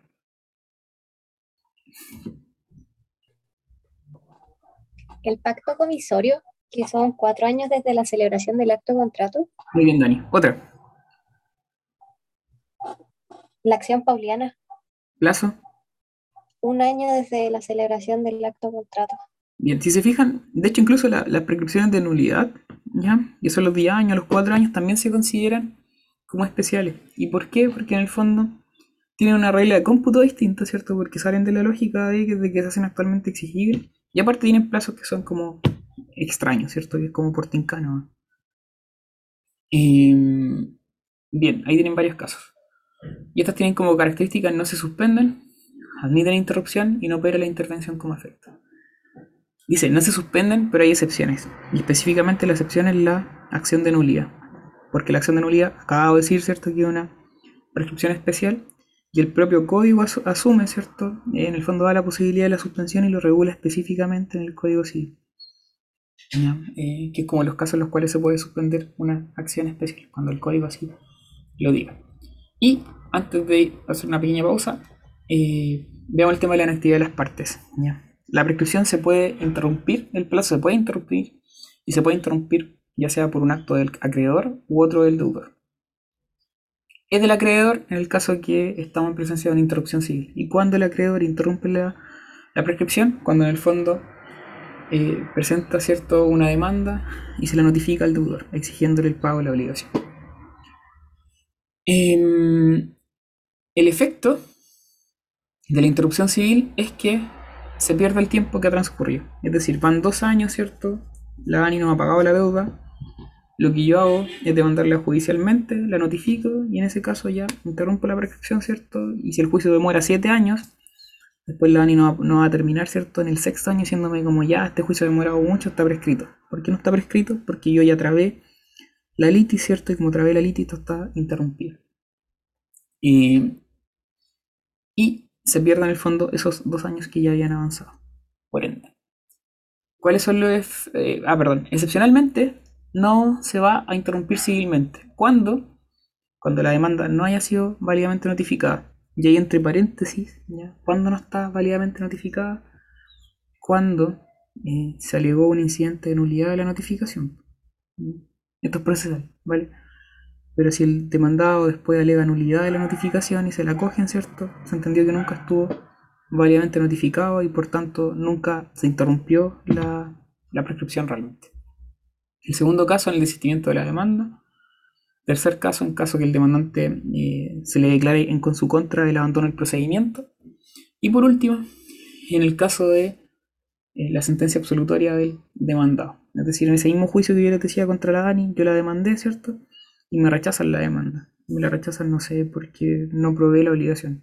Yo la podría demandar de nuevo, podría hacerlo. Pero ¿qué va a hacer la Dani? Va a poner cierta excepción de prescripción porque ya pasaron 7 años y estoy puro weando. Eh, bien, respecto de La interrupción natural es aquella que se produce por acto del deudor y es cuando el deudor reconoce la, deuda. Eh, simplemente va, ¿cierto? Y paga, no sé, por ejemplo, parcialmente la, la- obligación. Ahí me deben un millón y me pagan 100 lucas y me dicen como ya el resto te lo pago luego. Y se interrumpe la prescripción, ¿cierto? Por lo mismo. Es personal y volvemos al mismo efecto de la interrupción, ¿cierto? Y es que hace perder el tiempo transcurrido. Es decir, si ustedes me deben un millón y pasan tres años y al tercer año recién me vienen y me pagan una parte de la deuda, después no pueden al sexto año decir como no, prescribió. ¿Qué voy a hacer yo? Les voy a decir como no, no prescribió porque ustedes mismos interrumpieron naturalmente la prescripción y en realidad debería computarse desde ese plazo, ¿cierto? Desde que se interrumpió y no desde que la obligación se hizo actualmente exigible. Por último, la suspensión de la prescripción. Y aquí también hacer acotaciones, ¿vale? Porque vuelven a cometer errores que en el fondo son como reiterativos. Lo primero es que la suspensión es un beneficio establecido a favor de ciertas personas, en cuya virtud no corre la prescripción en contra suya. Ya, lo típico es que ustedes entiendan que la suspensión opera a favor de los incapaces. Y eso es un error. ¿ya? ¿Y por qué es un error? Porque en cuanto a las personas que se favorecen y que están en el 2509, es verdad, en el numeral primero están todos los incapaces. Menores, dementes, sordos, sordomudos que no pueden darse a entender claramente y todos los que estén bajo potestad paterna o bajo tutela o curaduría. Ya, eso, entre paréntesis, son los incapaces, absoluto y relativo, que están en el ámbito de sujeto. Pero en el número 2 se habla de la mujer casada en sociedad conyugal mientras dure este. ¿Y la mujer casada en sociedad conyugal es o no es incapaz? No, no es incapaz, ¿cierto? Y como no es incapaz, es un error decir que la suspensión opera a favor de incapaces, opera a, favor de ciertas personas, entre ellos los incapaces. ¿ya? Y aparte la mujer casada en sociedad conyugal. Lo otro, que aquí también es importante, es que el 2509 además añade la herencia yacente. Si ustedes revisan el artículo aparece un número tercero. Y el número tercero es la herencia yacente. Pero la herencia yacente solamente opera eh, como suspensión en el caso de la prescripción adquisitiva. Entonces hay una distinción. Para la extintiva, los dos primeros numerales, para la adquisitiva, los tres numerales. La mueren bien. Y el efecto de la, pre- de la suspensión es que paraliza el plazo de la prescripción. No hace perder el tiempo transcurrido, sino que se pausa y una vez que cese la suspensión, continúa desde que se pausó. ¿Cuánto el plazo máximo de suspensión? 10 años. ¿ya? 10 años. Si ya van más de 10 años de suspensión, en el fondo se vuelve a computar desde que vencen los 10 años. ¿Ya? Eso, eso, eso, eso, eso. Hagamos una pausa, no puede ser muy larga porque después hay que seguir y contratos partes igual es largo. Así que démosle un minutito hasta 10 para la una y ahí volvemos. ¿ya? Pausa, pausa, pausa, pausa. Ya, eh, veamos contratos parte general. Me voy a saltar lo que es prelación de crédito. El Atalca no entra, sin perjuicio de que a los que les entra. eh, por ejemplo, la Universidad Autónoma, no mucho lo hay que saber en verdad con de prelación de crédito. Solamente saber que, cortito, eh, por regla general son todos de quinta clase. Ya son cinco distintos tipos de crédito. Eh, va a ser importante la prelación para efectos de que haya muchos acreedores en el fondo y el deudor no tenga un patrimonio suficiente para poder responder ante todo ello. Y aquí lo importante es que del 1 al 4 son em, preferentes, sin perjuicio de que el otro tercero, la preferencia es de tipo especial y que es la hipoteca, y los de segunda clase que son especiales también, pero son los créditos prendarios. Con eso, chao. Gente total, no es importante, sin perjuicio que tienen que manejar. Y cuando existen cinco tipos de crédito y eso todo. Ya, em, contratos parte general. Primero, 1438, que un contrato. Un contrato de convención es un acto por el cual una parte se obliga para con otra a dar, hacer o no hacer alguna cosa. Ya. Concepto de memoria esa weá en el fondo tienen que sabérselo sí o sí. Y si no se lo saben, se van a echar el grado, lamentablemente. Em, tiene, críticas, tiene ciertas críticas. El primero es. Trata como sinónimo la convención y el contrato. Pregunta: ¿Qué es la convención? ¿Qué era una convención?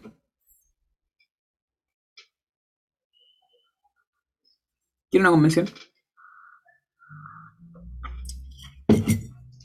Nay, nay, nay. Ya, convención, ¿cierto? Es un acto jurídico bilateral en virtud del cual se crean, modifican o extinguen derechos y obligaciones.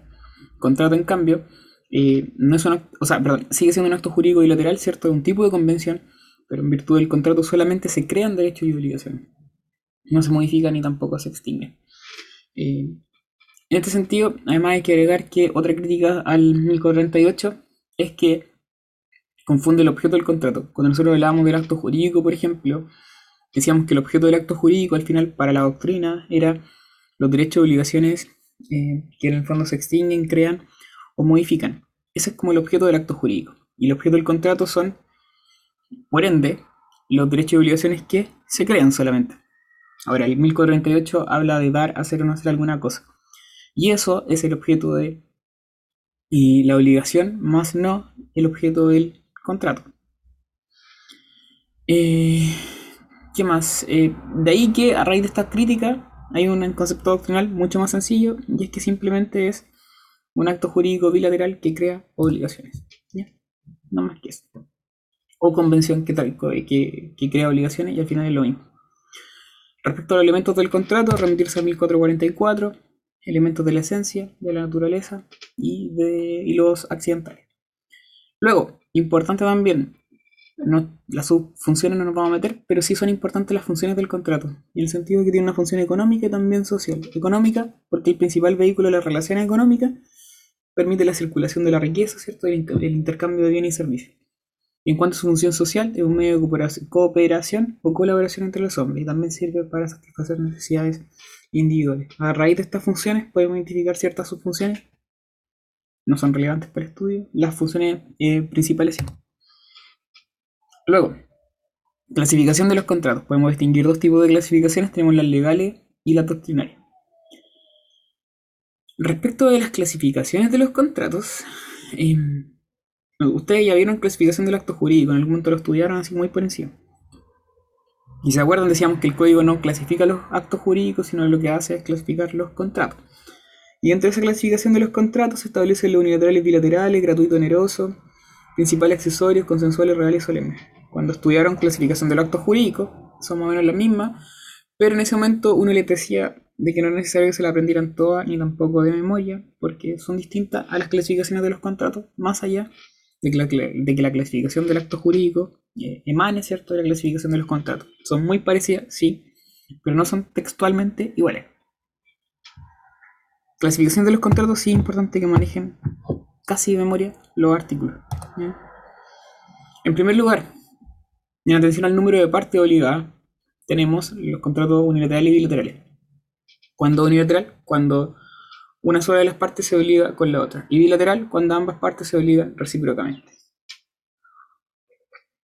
No hay que confundirlo, ¿cierto?, con la clasificación del acto jurídico, donde en el fondo ahí el criterio de distinción es según el número de voluntades que se obligan. Hay además contratos plurilaterales que son donde dos o más partes eh, resultan obligadas en vista de un objetivo común. Ejemplo, el contrato de sociedad. Y eh, la importancia, ah no, perdón, antes de pasar la importancia, sí otra cosa importante es distinguir los bilaterales. Los bilaterales o sinalagmáticos pueden ser clasificados también en sinalagmáticos perfectos e imperfectos. Los perfectos eh, implica que cuando se perfeccionan, ambas partes eh, se obligan recíprocamente. Ya son los típicos, compraventa, ¿cierto? Arrendamiento.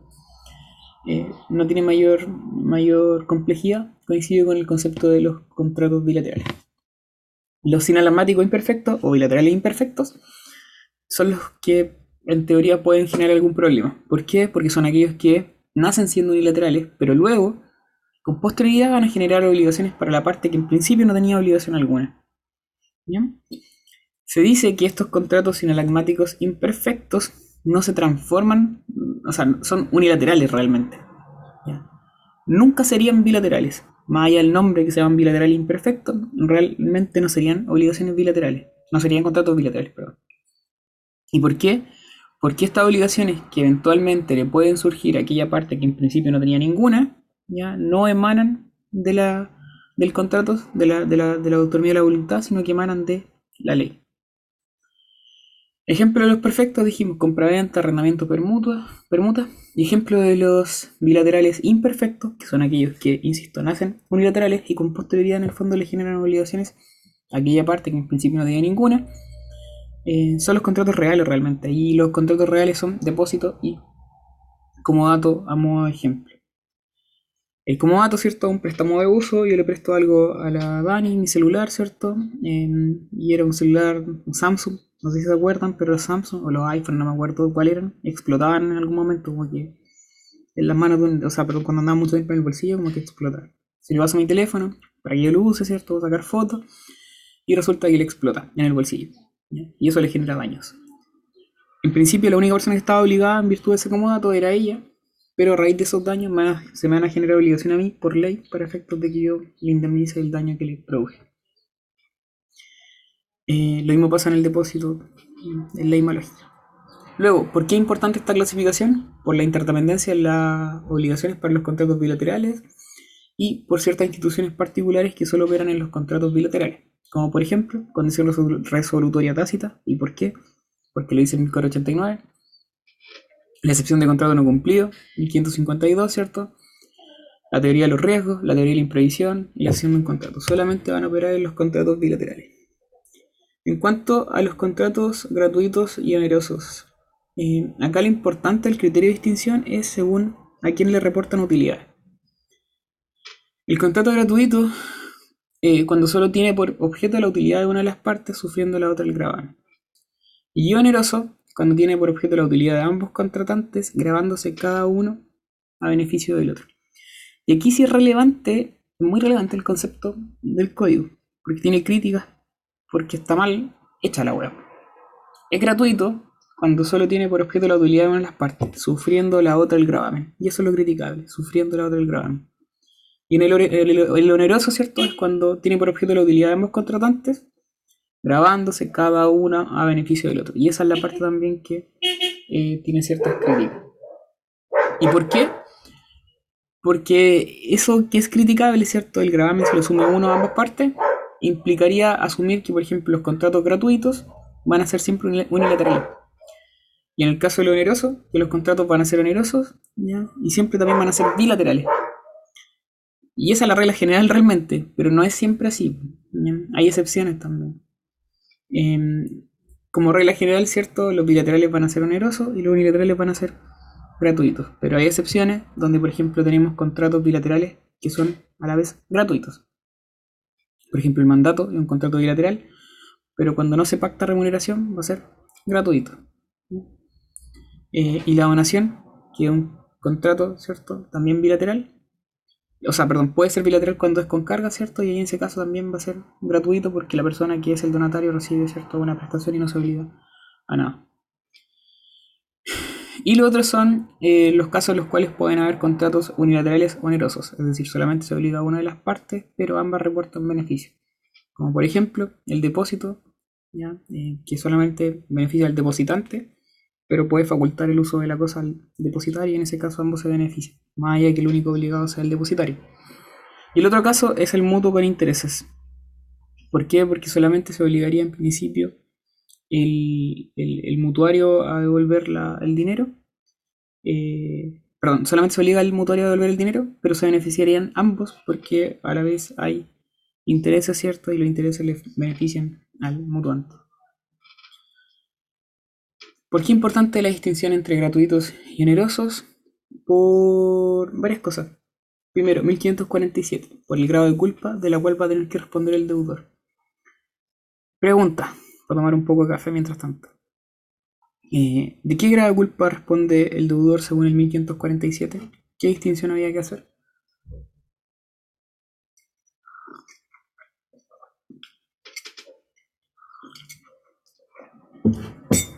Contrato más fácil porque en el fondo aplicar materia. Dani. Eh, eh, ¿A quién beneficia el contrato? Ya, por tanto, si oneroso, ¿de qué grado de culpa se respondía? Eh, culpa leve, porque beneficia a ambos contratantes. ¿Y si es gratuito? Eh, hay que distinguir, eh, levísima sería para el deudor, o sea, culpa levísima si el deudor reporta utilidad. Está bien, está bien. ¿Y si reporta utilidad solo a la- al, al acreedor? Culpa grave. Ya, muy bien. Y eso sin perjuicio, ¿cierto?, de cláusulas de, de- de modificación de responsabilidad, pero muy bien. ¿Ya?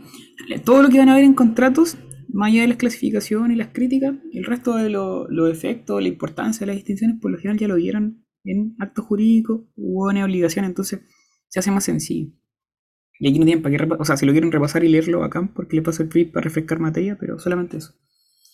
En segundo lugar, es importante clasificación por los presupuestos de admisibilidad de la acción pauliana, que lo vieron hace poco. Si se acuerdan, la acción pauliana tenía ciertos requisitos, como por ejemplo el interés del acreedor, y a su vez requería el dolo, el dolo pauliano, el fraude pauliano. Y ese fraude pauliano había que distinguir en el fondo si estaban de mala, o sea, perdón, si era el acto eh, oneroso, gratuito, porque si era oneroso se requería el fraude pauliano tanto del deudor como del tercero, y si era gratuito solamente el deudor.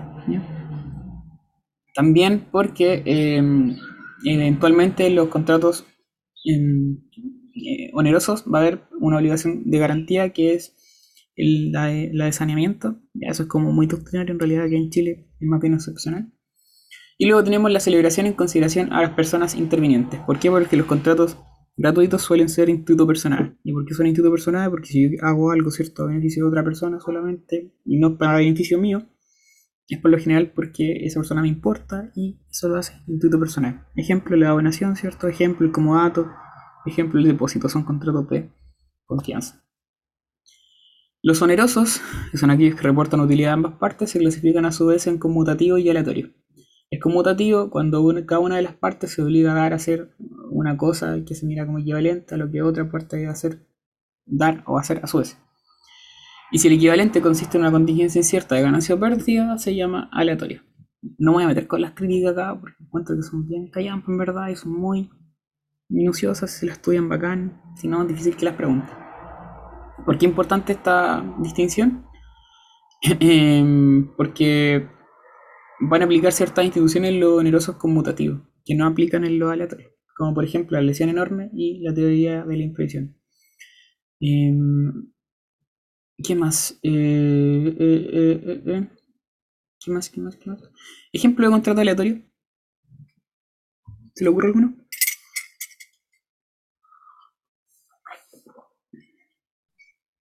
Comprar la suerte, un ticket de lotería. Ya, comprar un kino, ¿cierto? Una compra de, de la suerte. Bien. ¿Algún otro?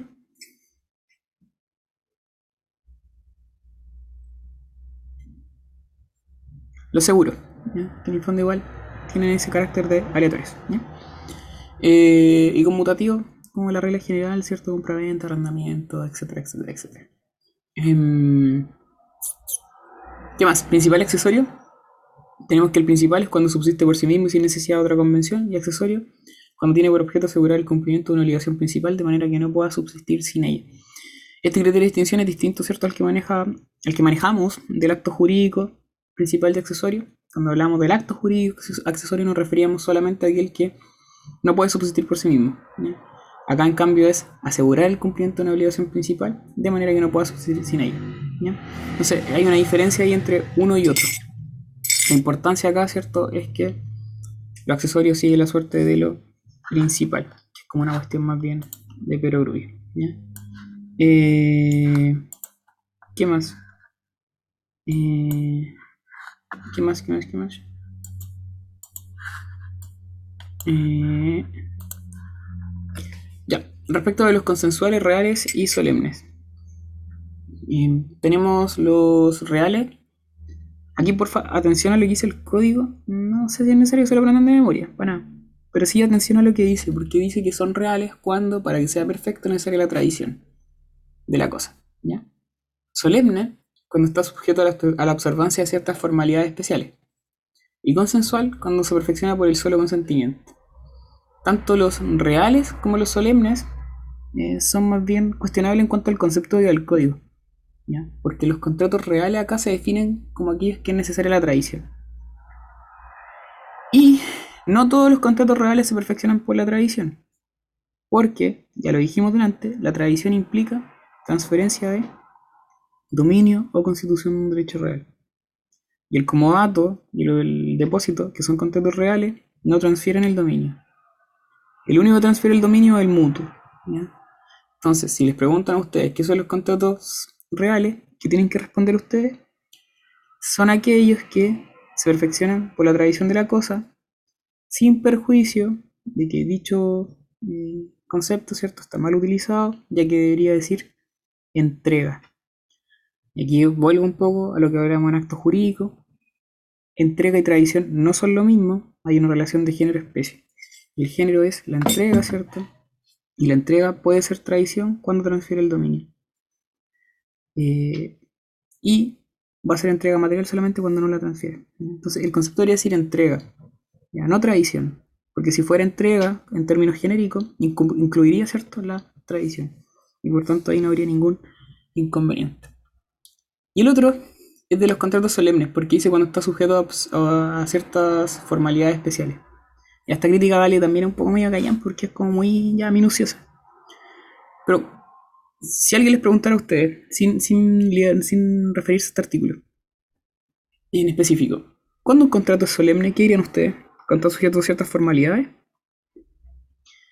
En realidad es impreciso el concepto. ¿Por qué? ¿Cuándo el contrato se entiende que va a ser solemne realmente?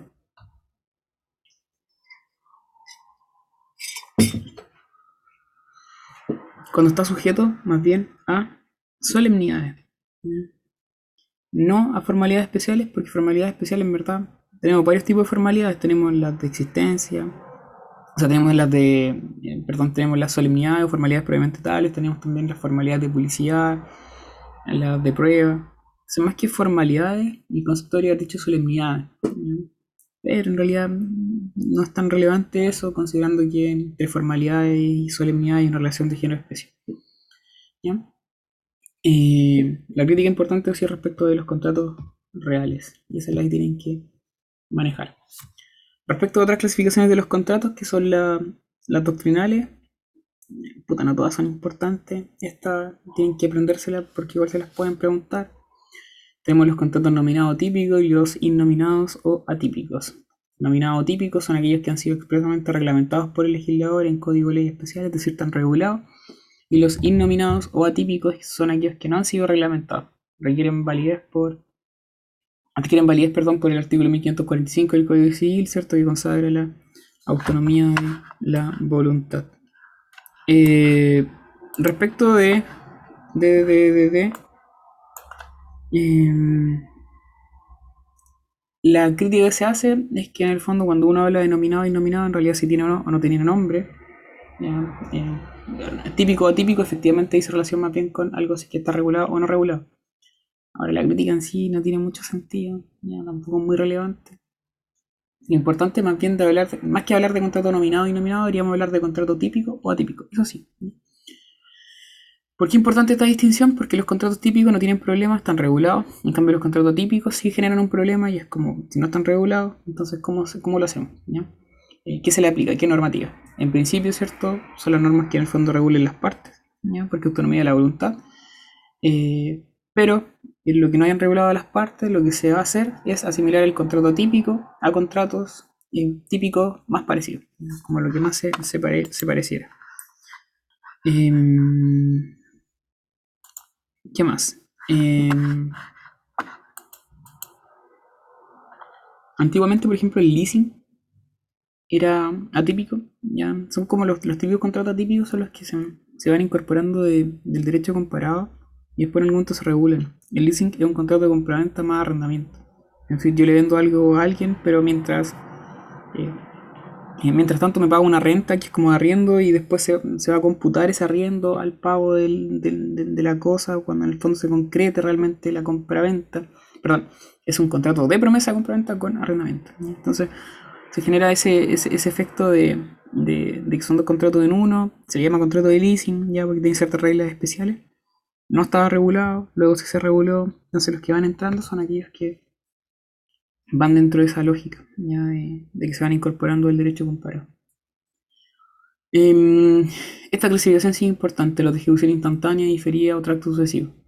De ejecución instantánea son aquellos en que las obligaciones se cumplen apenas se celebra el contrato que las origina. Es decir, las obligaciones van a nacer y se van a extinguir eh, inmediatamente. Como por ejemplo la compraventa de muebles. Y luego tenemos de ejecución diferida, que son, en que, eh, aquí son aquellos en los que algunas obligaciones se cumplen dentro de un plazo expreso tácito. El típico ejemplo es una compraventa sujeta a un plazo suspensivo.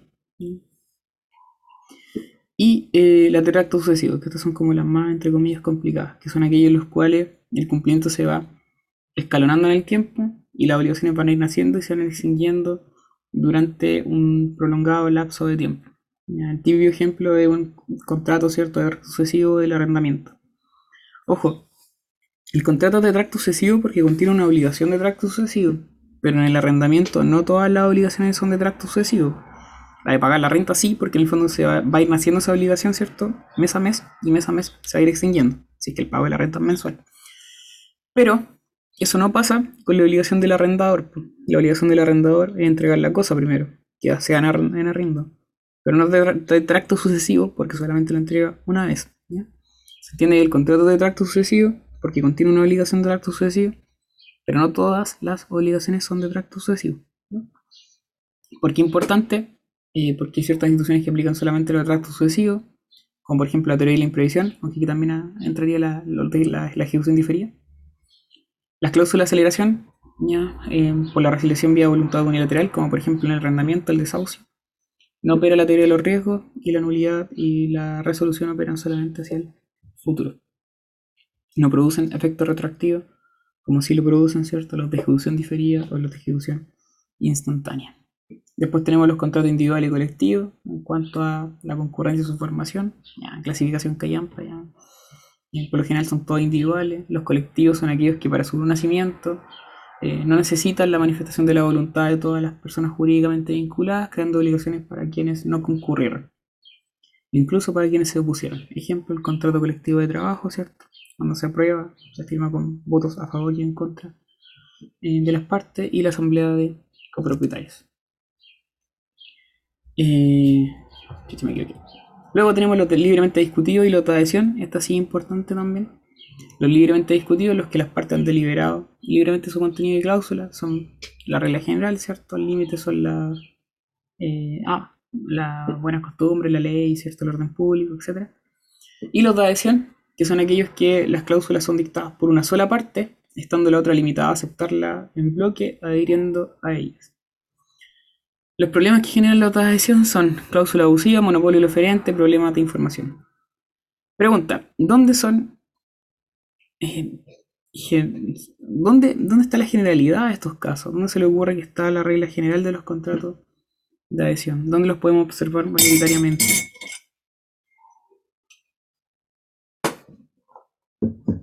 ¿En qué ámbito del derecho?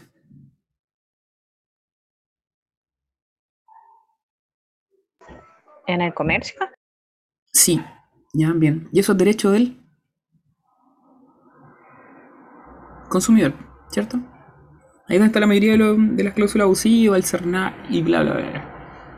¿Cómo se le solu- soluciona estos abusos? Con cláusulas imperativas que señala el, el legislador. Eh, y ahí, por ejemplo, está lo- lo- la ley 18.010, que habla sobre los contratos de operación de crédito de dinero, que son como los mutuos bancarios. Son contratos también de adhesión, uno va y firma nomás el crédito de consumo, eh, pero la ley en el fondo regula el contenido mínimo al menos.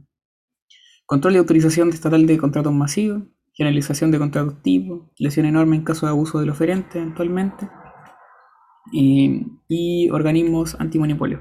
Entre paréntesis ahí CERNAC. Los de adhesión generan ciertas reglas especiales de interpretación que también son relevantes de manejar.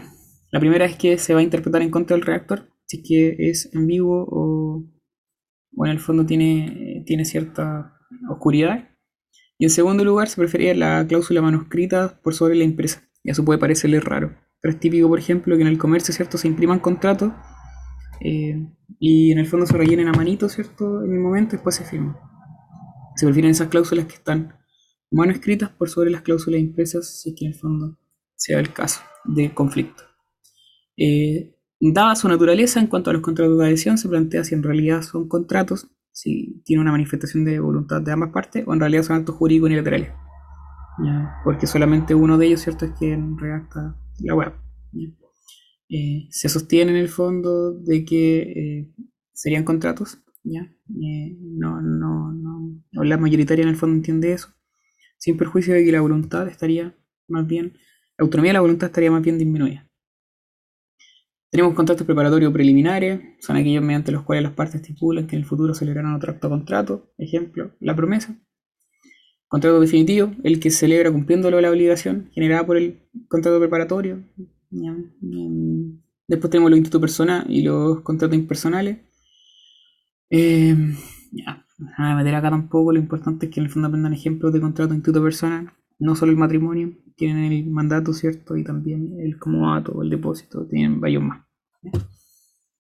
Y eh, eh, eh, ¿por qué es importante los institutos persona? Esto sí es importante.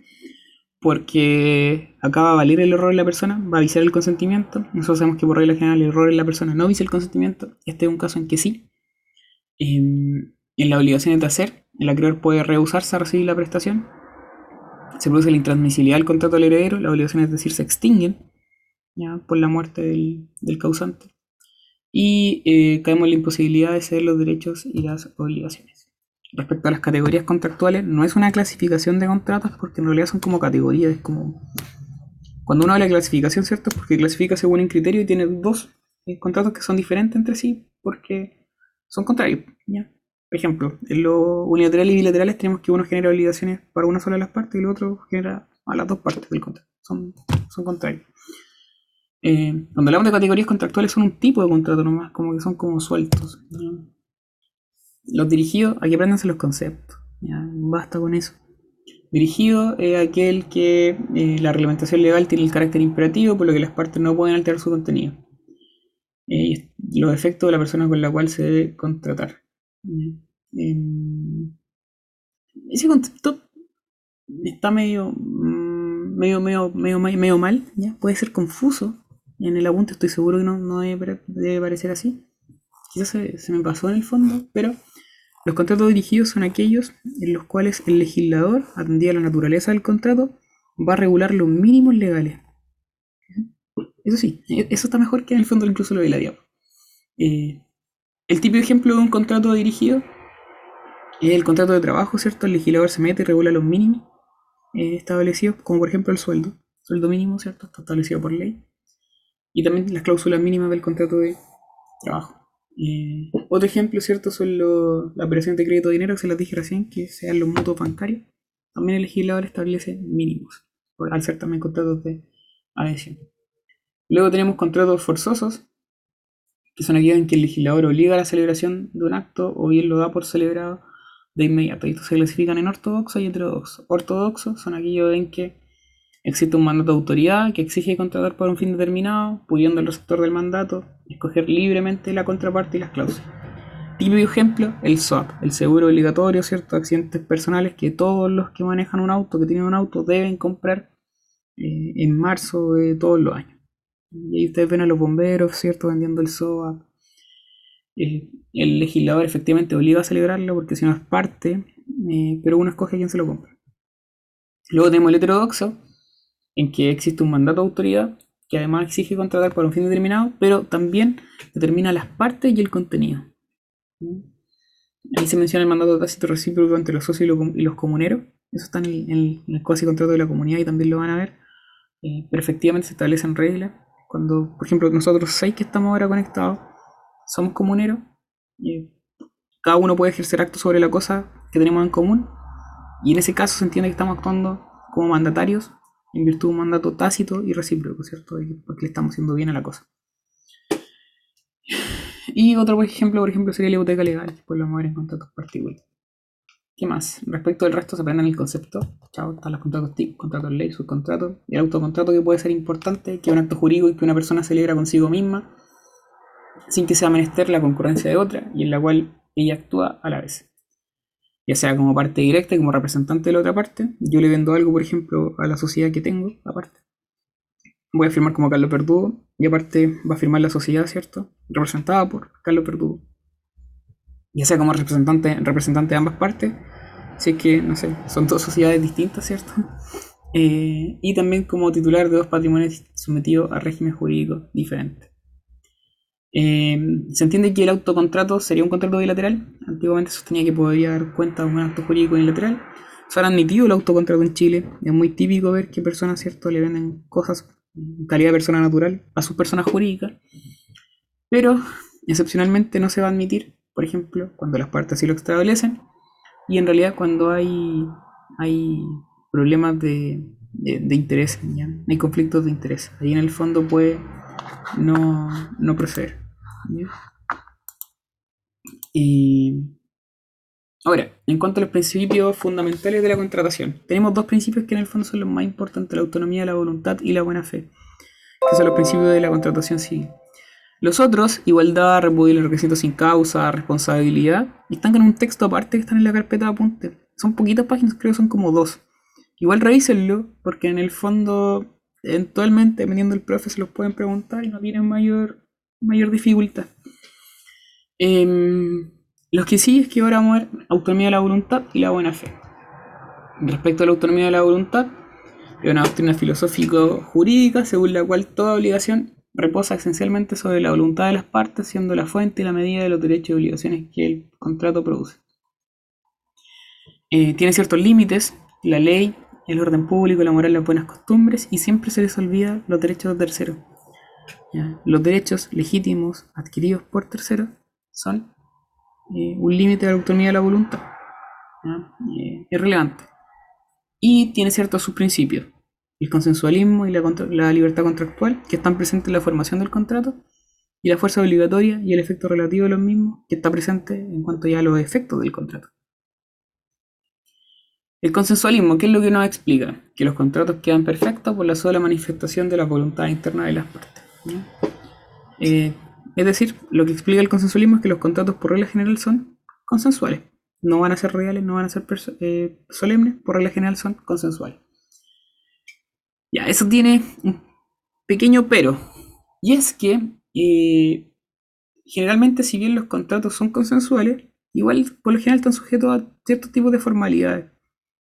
La formalidad que en el fondo es muy trascendental en ese sentido, en ese sentido, porque va a estar presente en muchos contratos, más allá que en el fondo no la tengamos en consideración, es la formalidad por vía de prueba.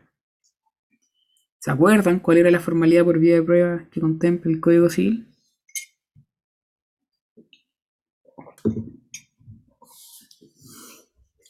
Ya sé que se acuerdan, pero no lo quieren decir. La formalidad por vía de prueba contempla el Código Civil, ¿cierto? Es aquella que señala que los actos o contratos que contengan la entrega o la promesa de una cosa que valga más de 2 UTM deberán constar por escrito. Y si no constan por escrito, no, van a poder ser probados por testigos. Em, esa formalidad por vía de prueba, que exige en el fondo que va a aplicar en todo acto mayor a 2 UTM, si uno la, la piensa, no sé, hace 100 años atrás, probablemente era harta plata. Pero hoy en día, ¿cierto? Eh, perdón, eh, en el fondo hoy en día todo muy caro, ya las 2 UTM en realidad eh, no es tanta plata, son como 60 lucas, entonces todo lo que está por sobre 60 lucas debería constar por escrito y si no, no se va a poder probar por testigo. De ahí que si bien los contratos son por regla general consensuales, pucha, igual van a tener, van a haber atenuantes al consensualismo. Entre ellas la formalidad de por vía de prueba, que es muy relevante por lo que ya les dije, pero también hay otras, ¿cierto? Como la formalidad habilitante, las de publicidad y las convencionales. Y por otra parte, distintas a esas atenuantes, tenemos la excepción al consensualismo, que es cuando el contrato no se va a perfeccionar por el, por el, mero consentimiento de las partes. Y ahí tenemos el contrato solemne o contrato real. No lo dije antes, ahora lo digo, ¿cierto? Eh, cuando uno habla del perfeccionamiento del contrato, estamos hablando del nacimiento del mismo. Cuando un contrato está perfecto es porque nació. La pregunta, o sea, la clasificación atiende a cómo nacen los contratos. Si es consensual, mero consentimiento, si es solemne, solemnidad, si es real, entrega o tradición. Segundo principio, la libertad contractual eh, implica eh, dos subprincipios distintos que la libertad de conclusión y la libertad, de configuración interna.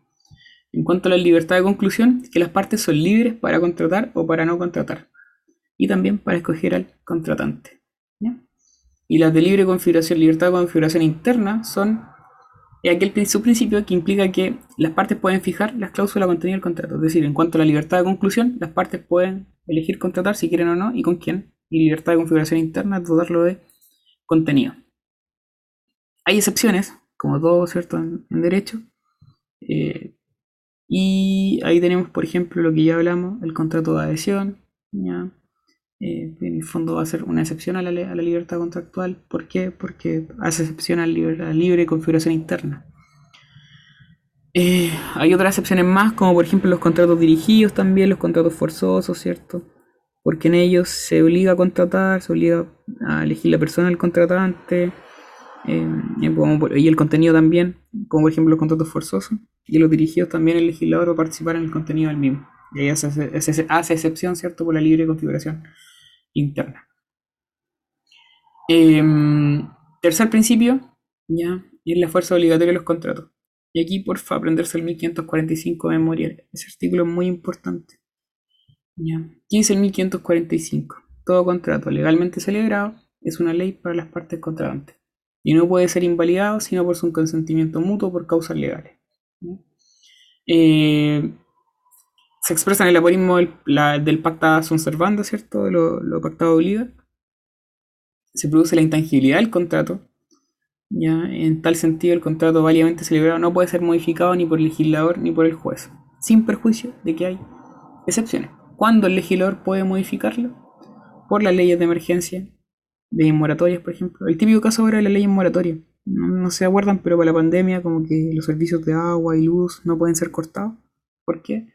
Porque más allá que existe un contrato entre la persona y el prestador de los servicios, eh, que dice que sí se puede cortar ante el no pago, la ley estableció que no se puede cortar.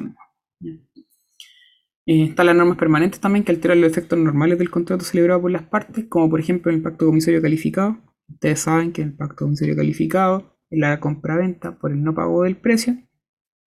Las partes, ¿cierto?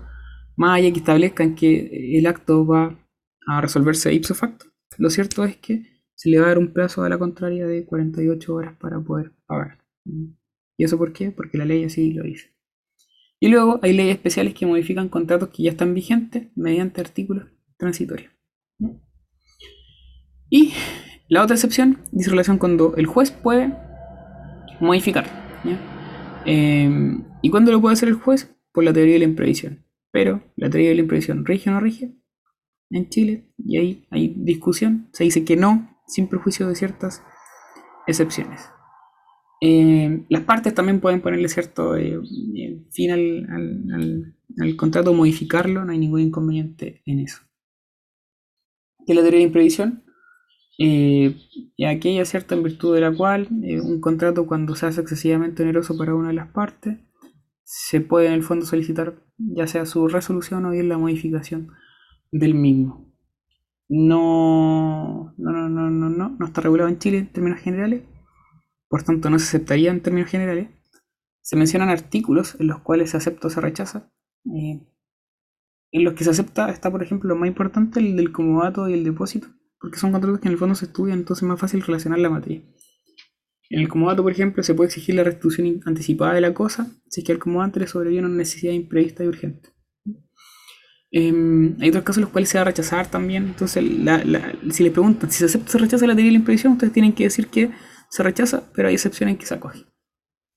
Aquí lo importante son los requisitos, que son contrato bilateral, oneroso conmutativo, que son contratos de ejecución sea, diferida o de tracto sucesivo, que sobrevenga un suceso imprevisto, independiente de la voluntad de las partes, y que el cumplimiento de las obligaciones se vuelva excesivamente oneroso para cada una de las partes. O sea, perdón, para una de las partes al menos.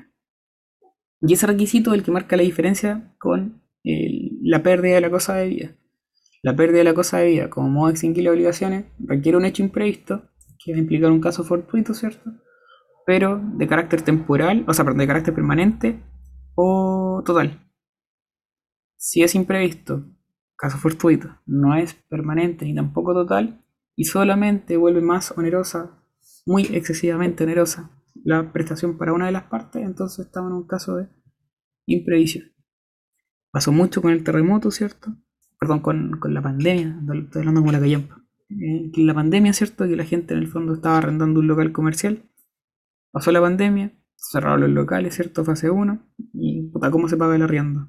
En ese caso, un imprevisto, ¿cierto? Eh, que vuelve mucho, muy generosa eh, el cumplimiento de la obligación de pagar la renta para el arrendatario. ¿Y se podía alegar? Se podía. ¿Estaba aceptado por la ley? No. Más allá en el fondo de lo que se pudiera señalar. Hay un artículo todo esto del 1546 bis, que está como en, en el Congreso, creo que hace mucho tiempo. Eh, de, esos, de esos proyectos como que duermen, pero en el momento como que salen a la luz y se aprueban, ¿ya? Eh, y que en el fondo comprende la, la teoría de la imprevisión, ¿ya? como que la consagra. 1546 bis. Y le daba la autoridad, o sea, la autorización al, juez, una vez requerido, de que pudiera citar a conciliación a las partes para efectos de modificar el contrato o bien eh, resolverlo. Y para que le echen un vistazo para que lo googleen. En cuanto a la terminación de los contratos, ya callan pasto. Ya. O sea, se lo. Respecto del recurso de casación, eh, en el fondo, por infracción a la ley del contrato, lo vemos después en interpretación, ahí se entiende mejor. Y eh, el otro principio, el último, es el efecto, perdón, su principio de la autonomía de la voluntad, el efecto relativo de los contratos.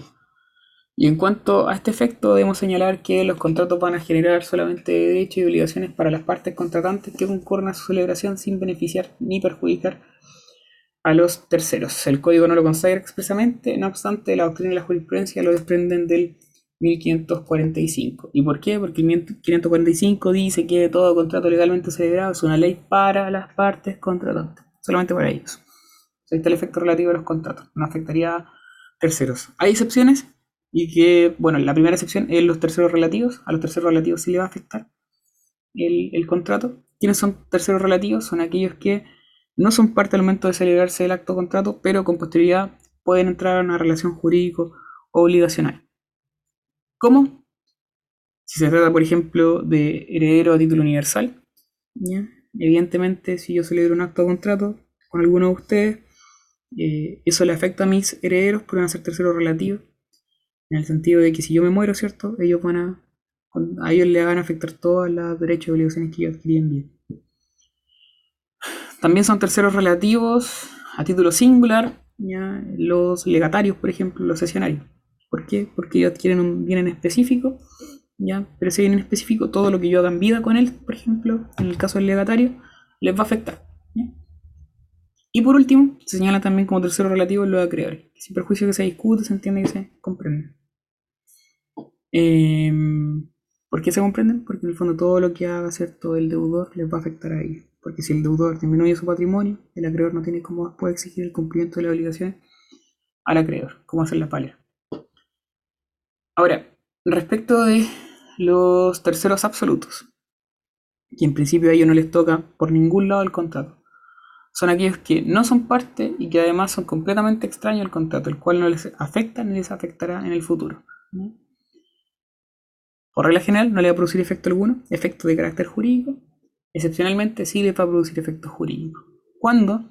En dos instituciones que se señalan. En el código les aparece un tercero, en el código, o sea, perdón, en el apunte les aparece un tercero y el, el, el caso del de los contratos colectivos. Me prefiero, eso va irrelevante.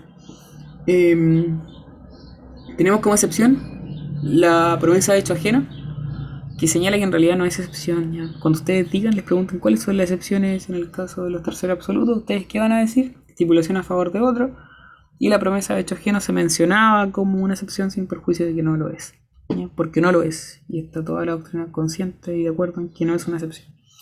¿Y por qué la promesa de hecho ajeno no es una excepción al, al efecto absoluto? O sea, perdón, al efecto relativo de los contratos. Eh, perdón, ¿por qué la promesa de hecho ajeno no es una excepción al caso de que eh, los actos y contratos no afectan a terceros absolutos? Aquellos que señala que estos en el fondo en ningún caso van a afectar al tercero. ¿Y por qué no van a afectar al tercero? Porque para el que el tercero se vea afectado por el acto o contrato que celebran las partes, va a tener que necesariamente aceptar. Y si acepta, en el fondo, ya no es tercero, ¿cierto? Sino que forma parte de la relación jurídica obligacional. En realidad, el acto que contiene una promesa de hecho ajena eh, no obliga al tercero. La aceptación del tercero va a tener como efecto de que éste se va a ver obligado.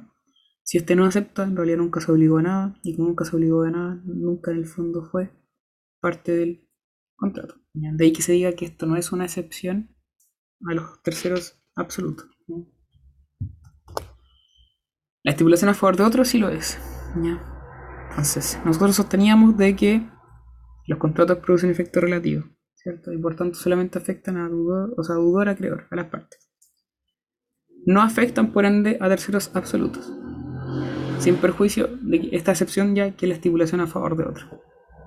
¿Y en qué consiste la estipulación a favor de otro? Van a haber tres partes. El estipulante, deudor, el promitente, eh, que es el acreedor y el beneficiario, ¿ya? que en el fondo aquel que eh, recibe algo. En la promesa de hecho ajeno decíamos que se crea una obligación para el tercero, tiene que aceptar necesariamente, y en el caso de la estipulación a favor de otro, eh, lo que pasa es que se crea un derecho a favor del tercero.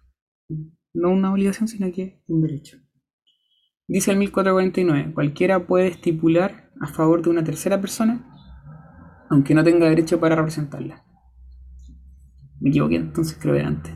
Estipulante es el acreedor, promitente es el deudor del acto jurídico y el beneficiario es el tercero. Pero solo esta tercera persona, el beneficiario, podrá demandar lo estipulado y mientras no intervenga su aceptación expresa o tácita, es revocable el contrato por la sola voluntad de las partes que concurrieron a él. Según el 1449, el beneficiario por ende también tiene que aceptar el derecho. ¿ya? Pero aquí la pregunta que se plantea es, ¿la aceptación del tercero de este beneficiario es para adquirir el derecho o para hacerlo exigible? En el caso de la promesa, promesa hecha ajena decíamos que el tercero tiene que aceptar para que se le cree la obligación.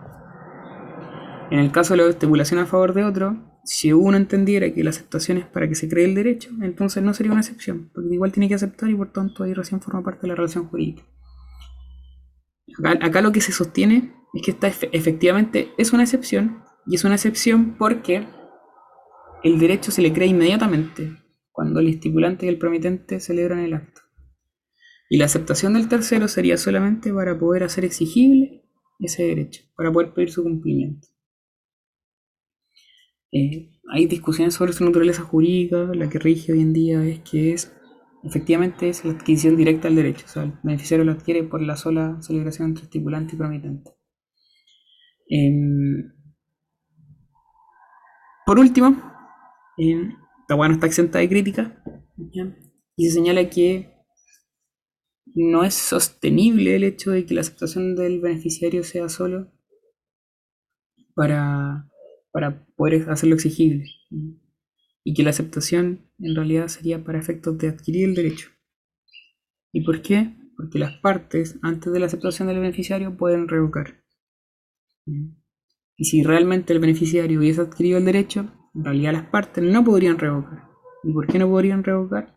Porque estarían pasando a llevar un principio de la autonomía de la voluntad, que es eh, eh, un límite de la, de, la, de la, autonomía de la voluntad, que es la adquisición del derecho por el tercero. Habíamos dicho, ¿cierto?, que uno de los límites de la autonomía de la voluntad es que los, derechos legítimamente adquiridos por terceros. Por tanto, si estipulante y promitente pudieran revocar el derecho del beneficiario, en realidad, ¿por qué podrían hacerlo si ya es el derecho del beneficiario? E-, ese problema tiene entender que la estipulación a favor de otro es realmente una excepción a los terceros absolutos. Pero en general se entiende que igual es una excepción un poco largo. Inoponibilidad lo vimos en actos jurídicos, lo voy a saltar. Simulación también lo vimos en actos jurídicos, también me lo salto. Si ustedes no lo quieren ver, obviamente no en contrato parte general, da lo mismo. Yo siempre aconsejo igual pegarle una ley solamente como poder refrescar materia, solamente eso. Y el segundo principio es la buena fe. Em, la buena fe es un principio general del derecho y también de la contratación civil, pero un principio general del derecho. O sea, irradia todo el ordenamiento jurídico. No hay un concepto como tal de ella, como distinguirla en buena fe subjetiva y la objetiva. La buena fe subjetiva es la convicción interna de encontrarse en una situación jurídica regular actuando conforme a derecho. Convicción, ¿cierto? Algo subjetivo interno. En cambio, la objetiva es la que impone a los contratantes un deber de comportamiento correcto y conforme a derecho en sus relaciones mutuas. La buena fe subjetiva no está definida en el Código Civil como lo más importante. Eh, no está regulada. Pero hay casos en los cuales se extrae esta buena fe subjetiva, como por ejemplo en la buena fe posesoria, como por ejemplo el matrimonio putativo, que este que es un vicio de nulidad, pero que las partes actuaron de buena fe y con justa causa de error. Como por ejemplo en el pago de lo no debido, porque se autoriza cierto que se restituye aquel que pagó de buena fe, algo que no debía. En la acción pauliana, en la renuncia de un socio. De todas esas normas se puede extraer como este carácter de la buena fe subjetiva. Es muy importante el 706 del Código Civil porque habla de la buena fe posesoria, ¿cierto? Y de hecho dice que la buena fe, el 707 dice que la buena fe se presumen. Eh, respecto a la buena fe objetiva, esta es la buena fe contractual. Y es la que impone a los contratantes un deber de comportamiento correcto y conforme a derecho en sus relaciones mutuas. Ya ahí se aprende en memoria 1546 porque dice que estos deben ejecutarse de buena fe y por consiguiente obligan no solo a lo que en ellos se expresa, sino a todas las cosas que emanan precisamente de la naturaleza de la obligación, o que por ley o la costumbre pertenezcan a ella. Y acá lo relevante de la buena fe contractual no es solo aprenderse el concepto, porque se quedan cortos.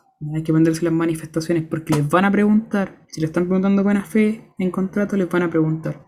¿Y cómo se manifiesta la buena fe contractual a lo largo de todo el ítem contractual? Y ustedes tienen que decir, bueno, la buena fe contractual está presente desde las tratativas preliminares, ¿cierto? Hasta la relación postcontractual. En cuanto a las tratativas preliminares, tenemos ciertos deberes que emanan de la buena fe contractual. Como por ejemplo el deber de lealtad, de fidelidad, de informar sobre el estado de las cosas y de guardar secretos conocidos en las negociaciones. En la celebración del contrato existen otros deberes. Ah, podemos identificar otros deberes. En principio, los mismos de los tratos preliminares. ¿ya? Se aplica lo mismo. Además, ya se suma como deber el redactar la convención con la claridad necesaria y por último no concurrir a la celebración de mala fe. En tercer lugar, en cuanto al cumplimiento del contrato, tenemos como deberes especiales que no actuar con dolo, obviamente, porque si se actúa con dolo, ¿cierto? Se agrava la responsabilidad, porque se hace responder tanto de los perjuicios previstos como los imprevistos. Em, además, está la excepción de contrato no cumplido, como una manifestación de la buena fe objetiva. Si yo no cumplido con mi parte, no puedo andar exigiéndole al resto que cumpla con la suya.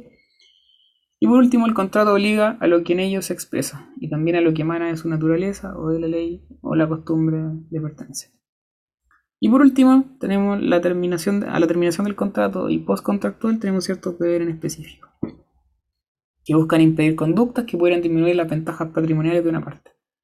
Como por ejemplo el deber secreto reserva confidencialidad. Si se fijan, esta base repite la preliminar y también la postcontractual. Hay que quedarse callado una vez que contrata, en ciertos casos, cuando hay cláusulas de, de, confidencialidad. Hay también un deber de garantía. ¿ya? Eh, por ejemplo, las constructoras, cuando se construyen casas, están obligadas, por ejemplo, a reparar como los daños eh, no sé, propios de, la, de las construcciones durante 5 o 10 años, están establecidos por ley superior. Eh, y por último, eh, lo mismo que ustedes van a comprar una ropa, ¿cierto? Tienen garantía de poder cambiarla. Y por último tenemos deberes de no competencia. competencia eh, y es, por ejemplo, si yo tengo un estudio jurídico y les quiero vender a ustedes un estudio jurídico, el estudio jurídico, ¿cierto? No puedo vendérselo y después instalarme al lado o al frente. Si ustedes lo compran es porque probablemente, no sé, tiene buena visibilidad y hay una cartera de clientes y después ellos se instalan al frente, lo más probable es que usted, el cliente se les va a ir y se va a volver conmigo. Entonces esas cláusulas de no competencia también son muy propias de las relaciones postcontractuales. No son taxativos, pero son como los más importantes y los que tienen que manejar para efectos del grado. Y... Eh, ya, eso hermano, hay que hacer con interpretación, estoy cansado. Y queda poquito en realidad. Interpretación es corto, no es muy complejo, porque en realidad, bueno, para nuestro segurario solamente la interpretación de los contratos no entraría interpretación de la ley, más allá que en el fondo igual hay que manejar como una especie de paralelo entre ambos.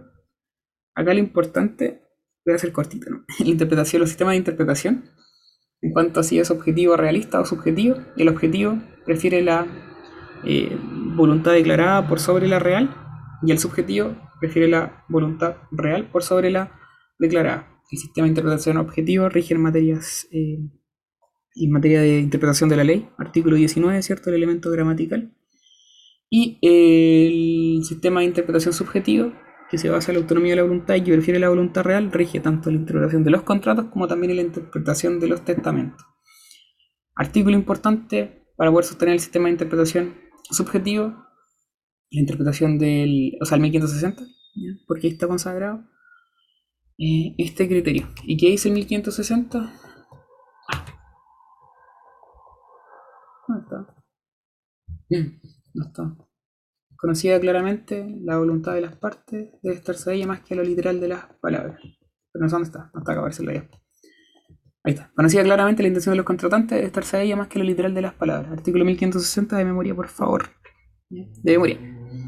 Eh, y la pregunta es, cuando no pueda ser conocida claramente la intención de los contratantes, lo más probable es que estemos en un conflicto de interpretación. Y entonces, en ese caso, vamos a tener que investigar o averiguar, averiguar cuál fue la voluntad real de las partes. Y para esos casos, el código establece criterios desde el 1561 en adelante, que se pueden distinguir en dos tipos, entre reglas de interpretación relativas a elementos intrínsecos y reglas de interpretación relativas a elementos extrínsecos, es decir, que están fuera del contrato. Los intrínsecos están dentro, los extrínsecos están fuera. No voy a entrar a detallar cada uno de los criterios porque ya estoy cansado, pero son, tienen que aprendérselo, ya, el, el orden y saber explicarlas. No se aprendan la regla de memoria porque es una pérdida de tiempo. Pero sí tienen que saber explicarlo. Entonces, primero, utilidad de las cláusulas. Eh, esta sí es importante, siempre la pregunta. Y en el fondo, entre dos interpretaciones distintas que pueda tener una cláusula, se debe preferir aquella que en el fondo le dé un efecto útil y aquella que no tiene efecto útil, en realidad, no pescarla. Luego tenemos la regla del sentido natural, la regla de la armonía de las cláusulas. Y en cuanto a la armonía de las cláusulas, igual es importante porque en el fondo explica que las cláusulas tienen que ser un todo íntegro, ¿cierto? Y poder interpretarse entre sí y ser coherentes. Y en cuanto a los elementos extrínsecos, la regla de aplicación es restringida del texto contractual, en el sentido de que eh, solamente se van a referir el contrato a la materia por el cual se ha contratado. Luego, la regla de la natural extensión de la declaración, en el sentido, si es que se establece un caso, se dice que es más bien de carácter ejemplificativo y no va a aplicar solamente en ese caso en particular el acto contrato. Regla de otros contratos de las partes sobre igual materia, ya en el fondo eh, hay que ver igual eh, las eh, hay que ver igual los otros contratos que puedan tener las partes entre ellos y respecto a materias similares para efecto de interpretar el contrato como tal. Y por último, el principio de la aplicación práctica del contrato, en el sentido de que si las partes ya han interpretado de una forma el contrato anteriormente, ese es el criterio que en el fondo se debe seguir en lo sucesivo porque ya le dieron una, una interpretación anterior. Eh, y después hay reglas subsidiarias. Y está la regla de las cláusulas usuales y la regla de la última alternativa y regla de la interpretación del contrato en contra del redactor. Importante porque siempre se, lo, se les va y les preguntan cuáles aplican primero, las intrínsecas, las extrínsecas o las subsidiarias. Y la respuesta es que entre las intrínsecas y las extrínsecas puede aplicar cualquiera. El operador jurídico que está interpretando puede usarlas como quiera, indistintamente. No hay una preferencia entre sí. La distinción es solamente por un tema de orden. Las subsidiarias van después. Pero en cuanto a las intrínsecas y las extrínsecas, no está igual. Pueden aplicar una u otra. Las subsidiarias aplican con posterioridad. Y lo último, eh, la pregunta es si, eh, en cuanto a la naturaleza jurídica de estas normas, si en el fondo son consejos del legislador, en realidad tienen carácter imperativo y se señala que no son consejos del legislador porque ser consejo no procedería a casación en el fondo. Se dice que son de carácter imperativo, eh, más allá que el legislador, que el operador jurídico pueda moverse entre una de ellas u otra, eh, son imperativos. Y esto es lo último, ahora sí, sí. Antes de las dos terminamos. Eh, el recurso de casación en el fondo. El recurso de casación en el fondo es aquel que procede eh, por y una errónea aplicación de la ley, ¿cierto?, que influye sustancialmente el dispositivo del fallo. El tema es que interpretar la ley ya efectivamente es una cuestión de derecho. ¿Y por qué es una cuestión de derecho interpretar la ley? Eh, porque prevalece en ese caso la voluntad declarada, ¿cierto?, el elemento gramatical, que es la ley en sí misma. Si yo interpreto la ley, estoy interpretando la voluntad declarada, ¿cierto? y en ese caso hay una infracción de ley, evidentemente procede el recurso de casación en el fondo. Y el problema está en la interpretación de los contratos, porque la interpretación de los contratos rige el criterio subjetivo, y el criterio subjetivo implica averiguar cuál fue la voluntad real de las partes. Y interpretar la voluntad es una cuestión de hecho o de derecho. Esa es la pregunta. Y esencialmente es una cuestión de hecho, ¿ya? ¿Por qué es una cuestión de hecho? Porque implica saber qué es lo que la persona estaba pensando, qué es lo que quería realmente, qué es lo que las partes eh, estaban buscando, cuál era su finalidad. Eso netamente de hecho. Por tanto, puede haber infracción de ley al interpretar esa voluntad, esa cuestión de hecho. En principio no. Entonces, cuando les preguntan si procede recurso casacional en el fondo en contra de la interpretación y calificación de los contratos, en principio no. Eh, sin perjuicio de ello, excepcionalmente sí. Entonces, ¿podría proceder casación en el fondo por errónea calificación del contrato? Y excepcionalmente sí. ¿Cuándo? Cuando se viola la ley del contrato, cuando la ley eh, define un contrato típico, ¿cierto? Y el operador jurídico, el juez, lo sobrepasa, o bien cuando la ley que define el contrato de la equivocada, cuando la ley, o sea, la, la errónea calificación viola también la, ley que define el contrato que la equivocada calificación suponga celebrado. En el fondo, cuando hay errónea calificación del contrato, podría proceder casación en el fondo. Y en el caso de la errónea interpretación del contrato, eh, podría proceder casación en el fondo. En principio no procede, excepcionalmente sí cuando el juez denaturaliza el contrato. Que es como el, caso en particular, cuando se naturaliza. ¿Y cuándo lo podía denaturalizar? Eh, cuando, por ejemplo, entiende una cláusula de una forma X, cuando las partes entendían otra cosa distinta. Como por ejemplo, si las partes entendieron que una cláusula penal estaba establecida como indemnización compensatoria y el juez entiende que era una indemnización moratoria. En ese caso está denaturalizando ¿cierto? la cláusula y por tanto vulnerando una cuestión eh, que efectivamente da derecho a la casación en el fondo. Ya, me cansé. Dos, creo que un momento prudente va a cortar. Son casi dos horas y media. Así que dejémoslo hasta acá nomás. Ya la próxima nos pusimos al día, así que ya con eso estamos más o menos listos. Los voy a dejar chiquillos, tengo que ir a una reunión, así que espero que les vaya bonito. Descansen, que tengan buena semana y mojense harto. Chau, nos vemos.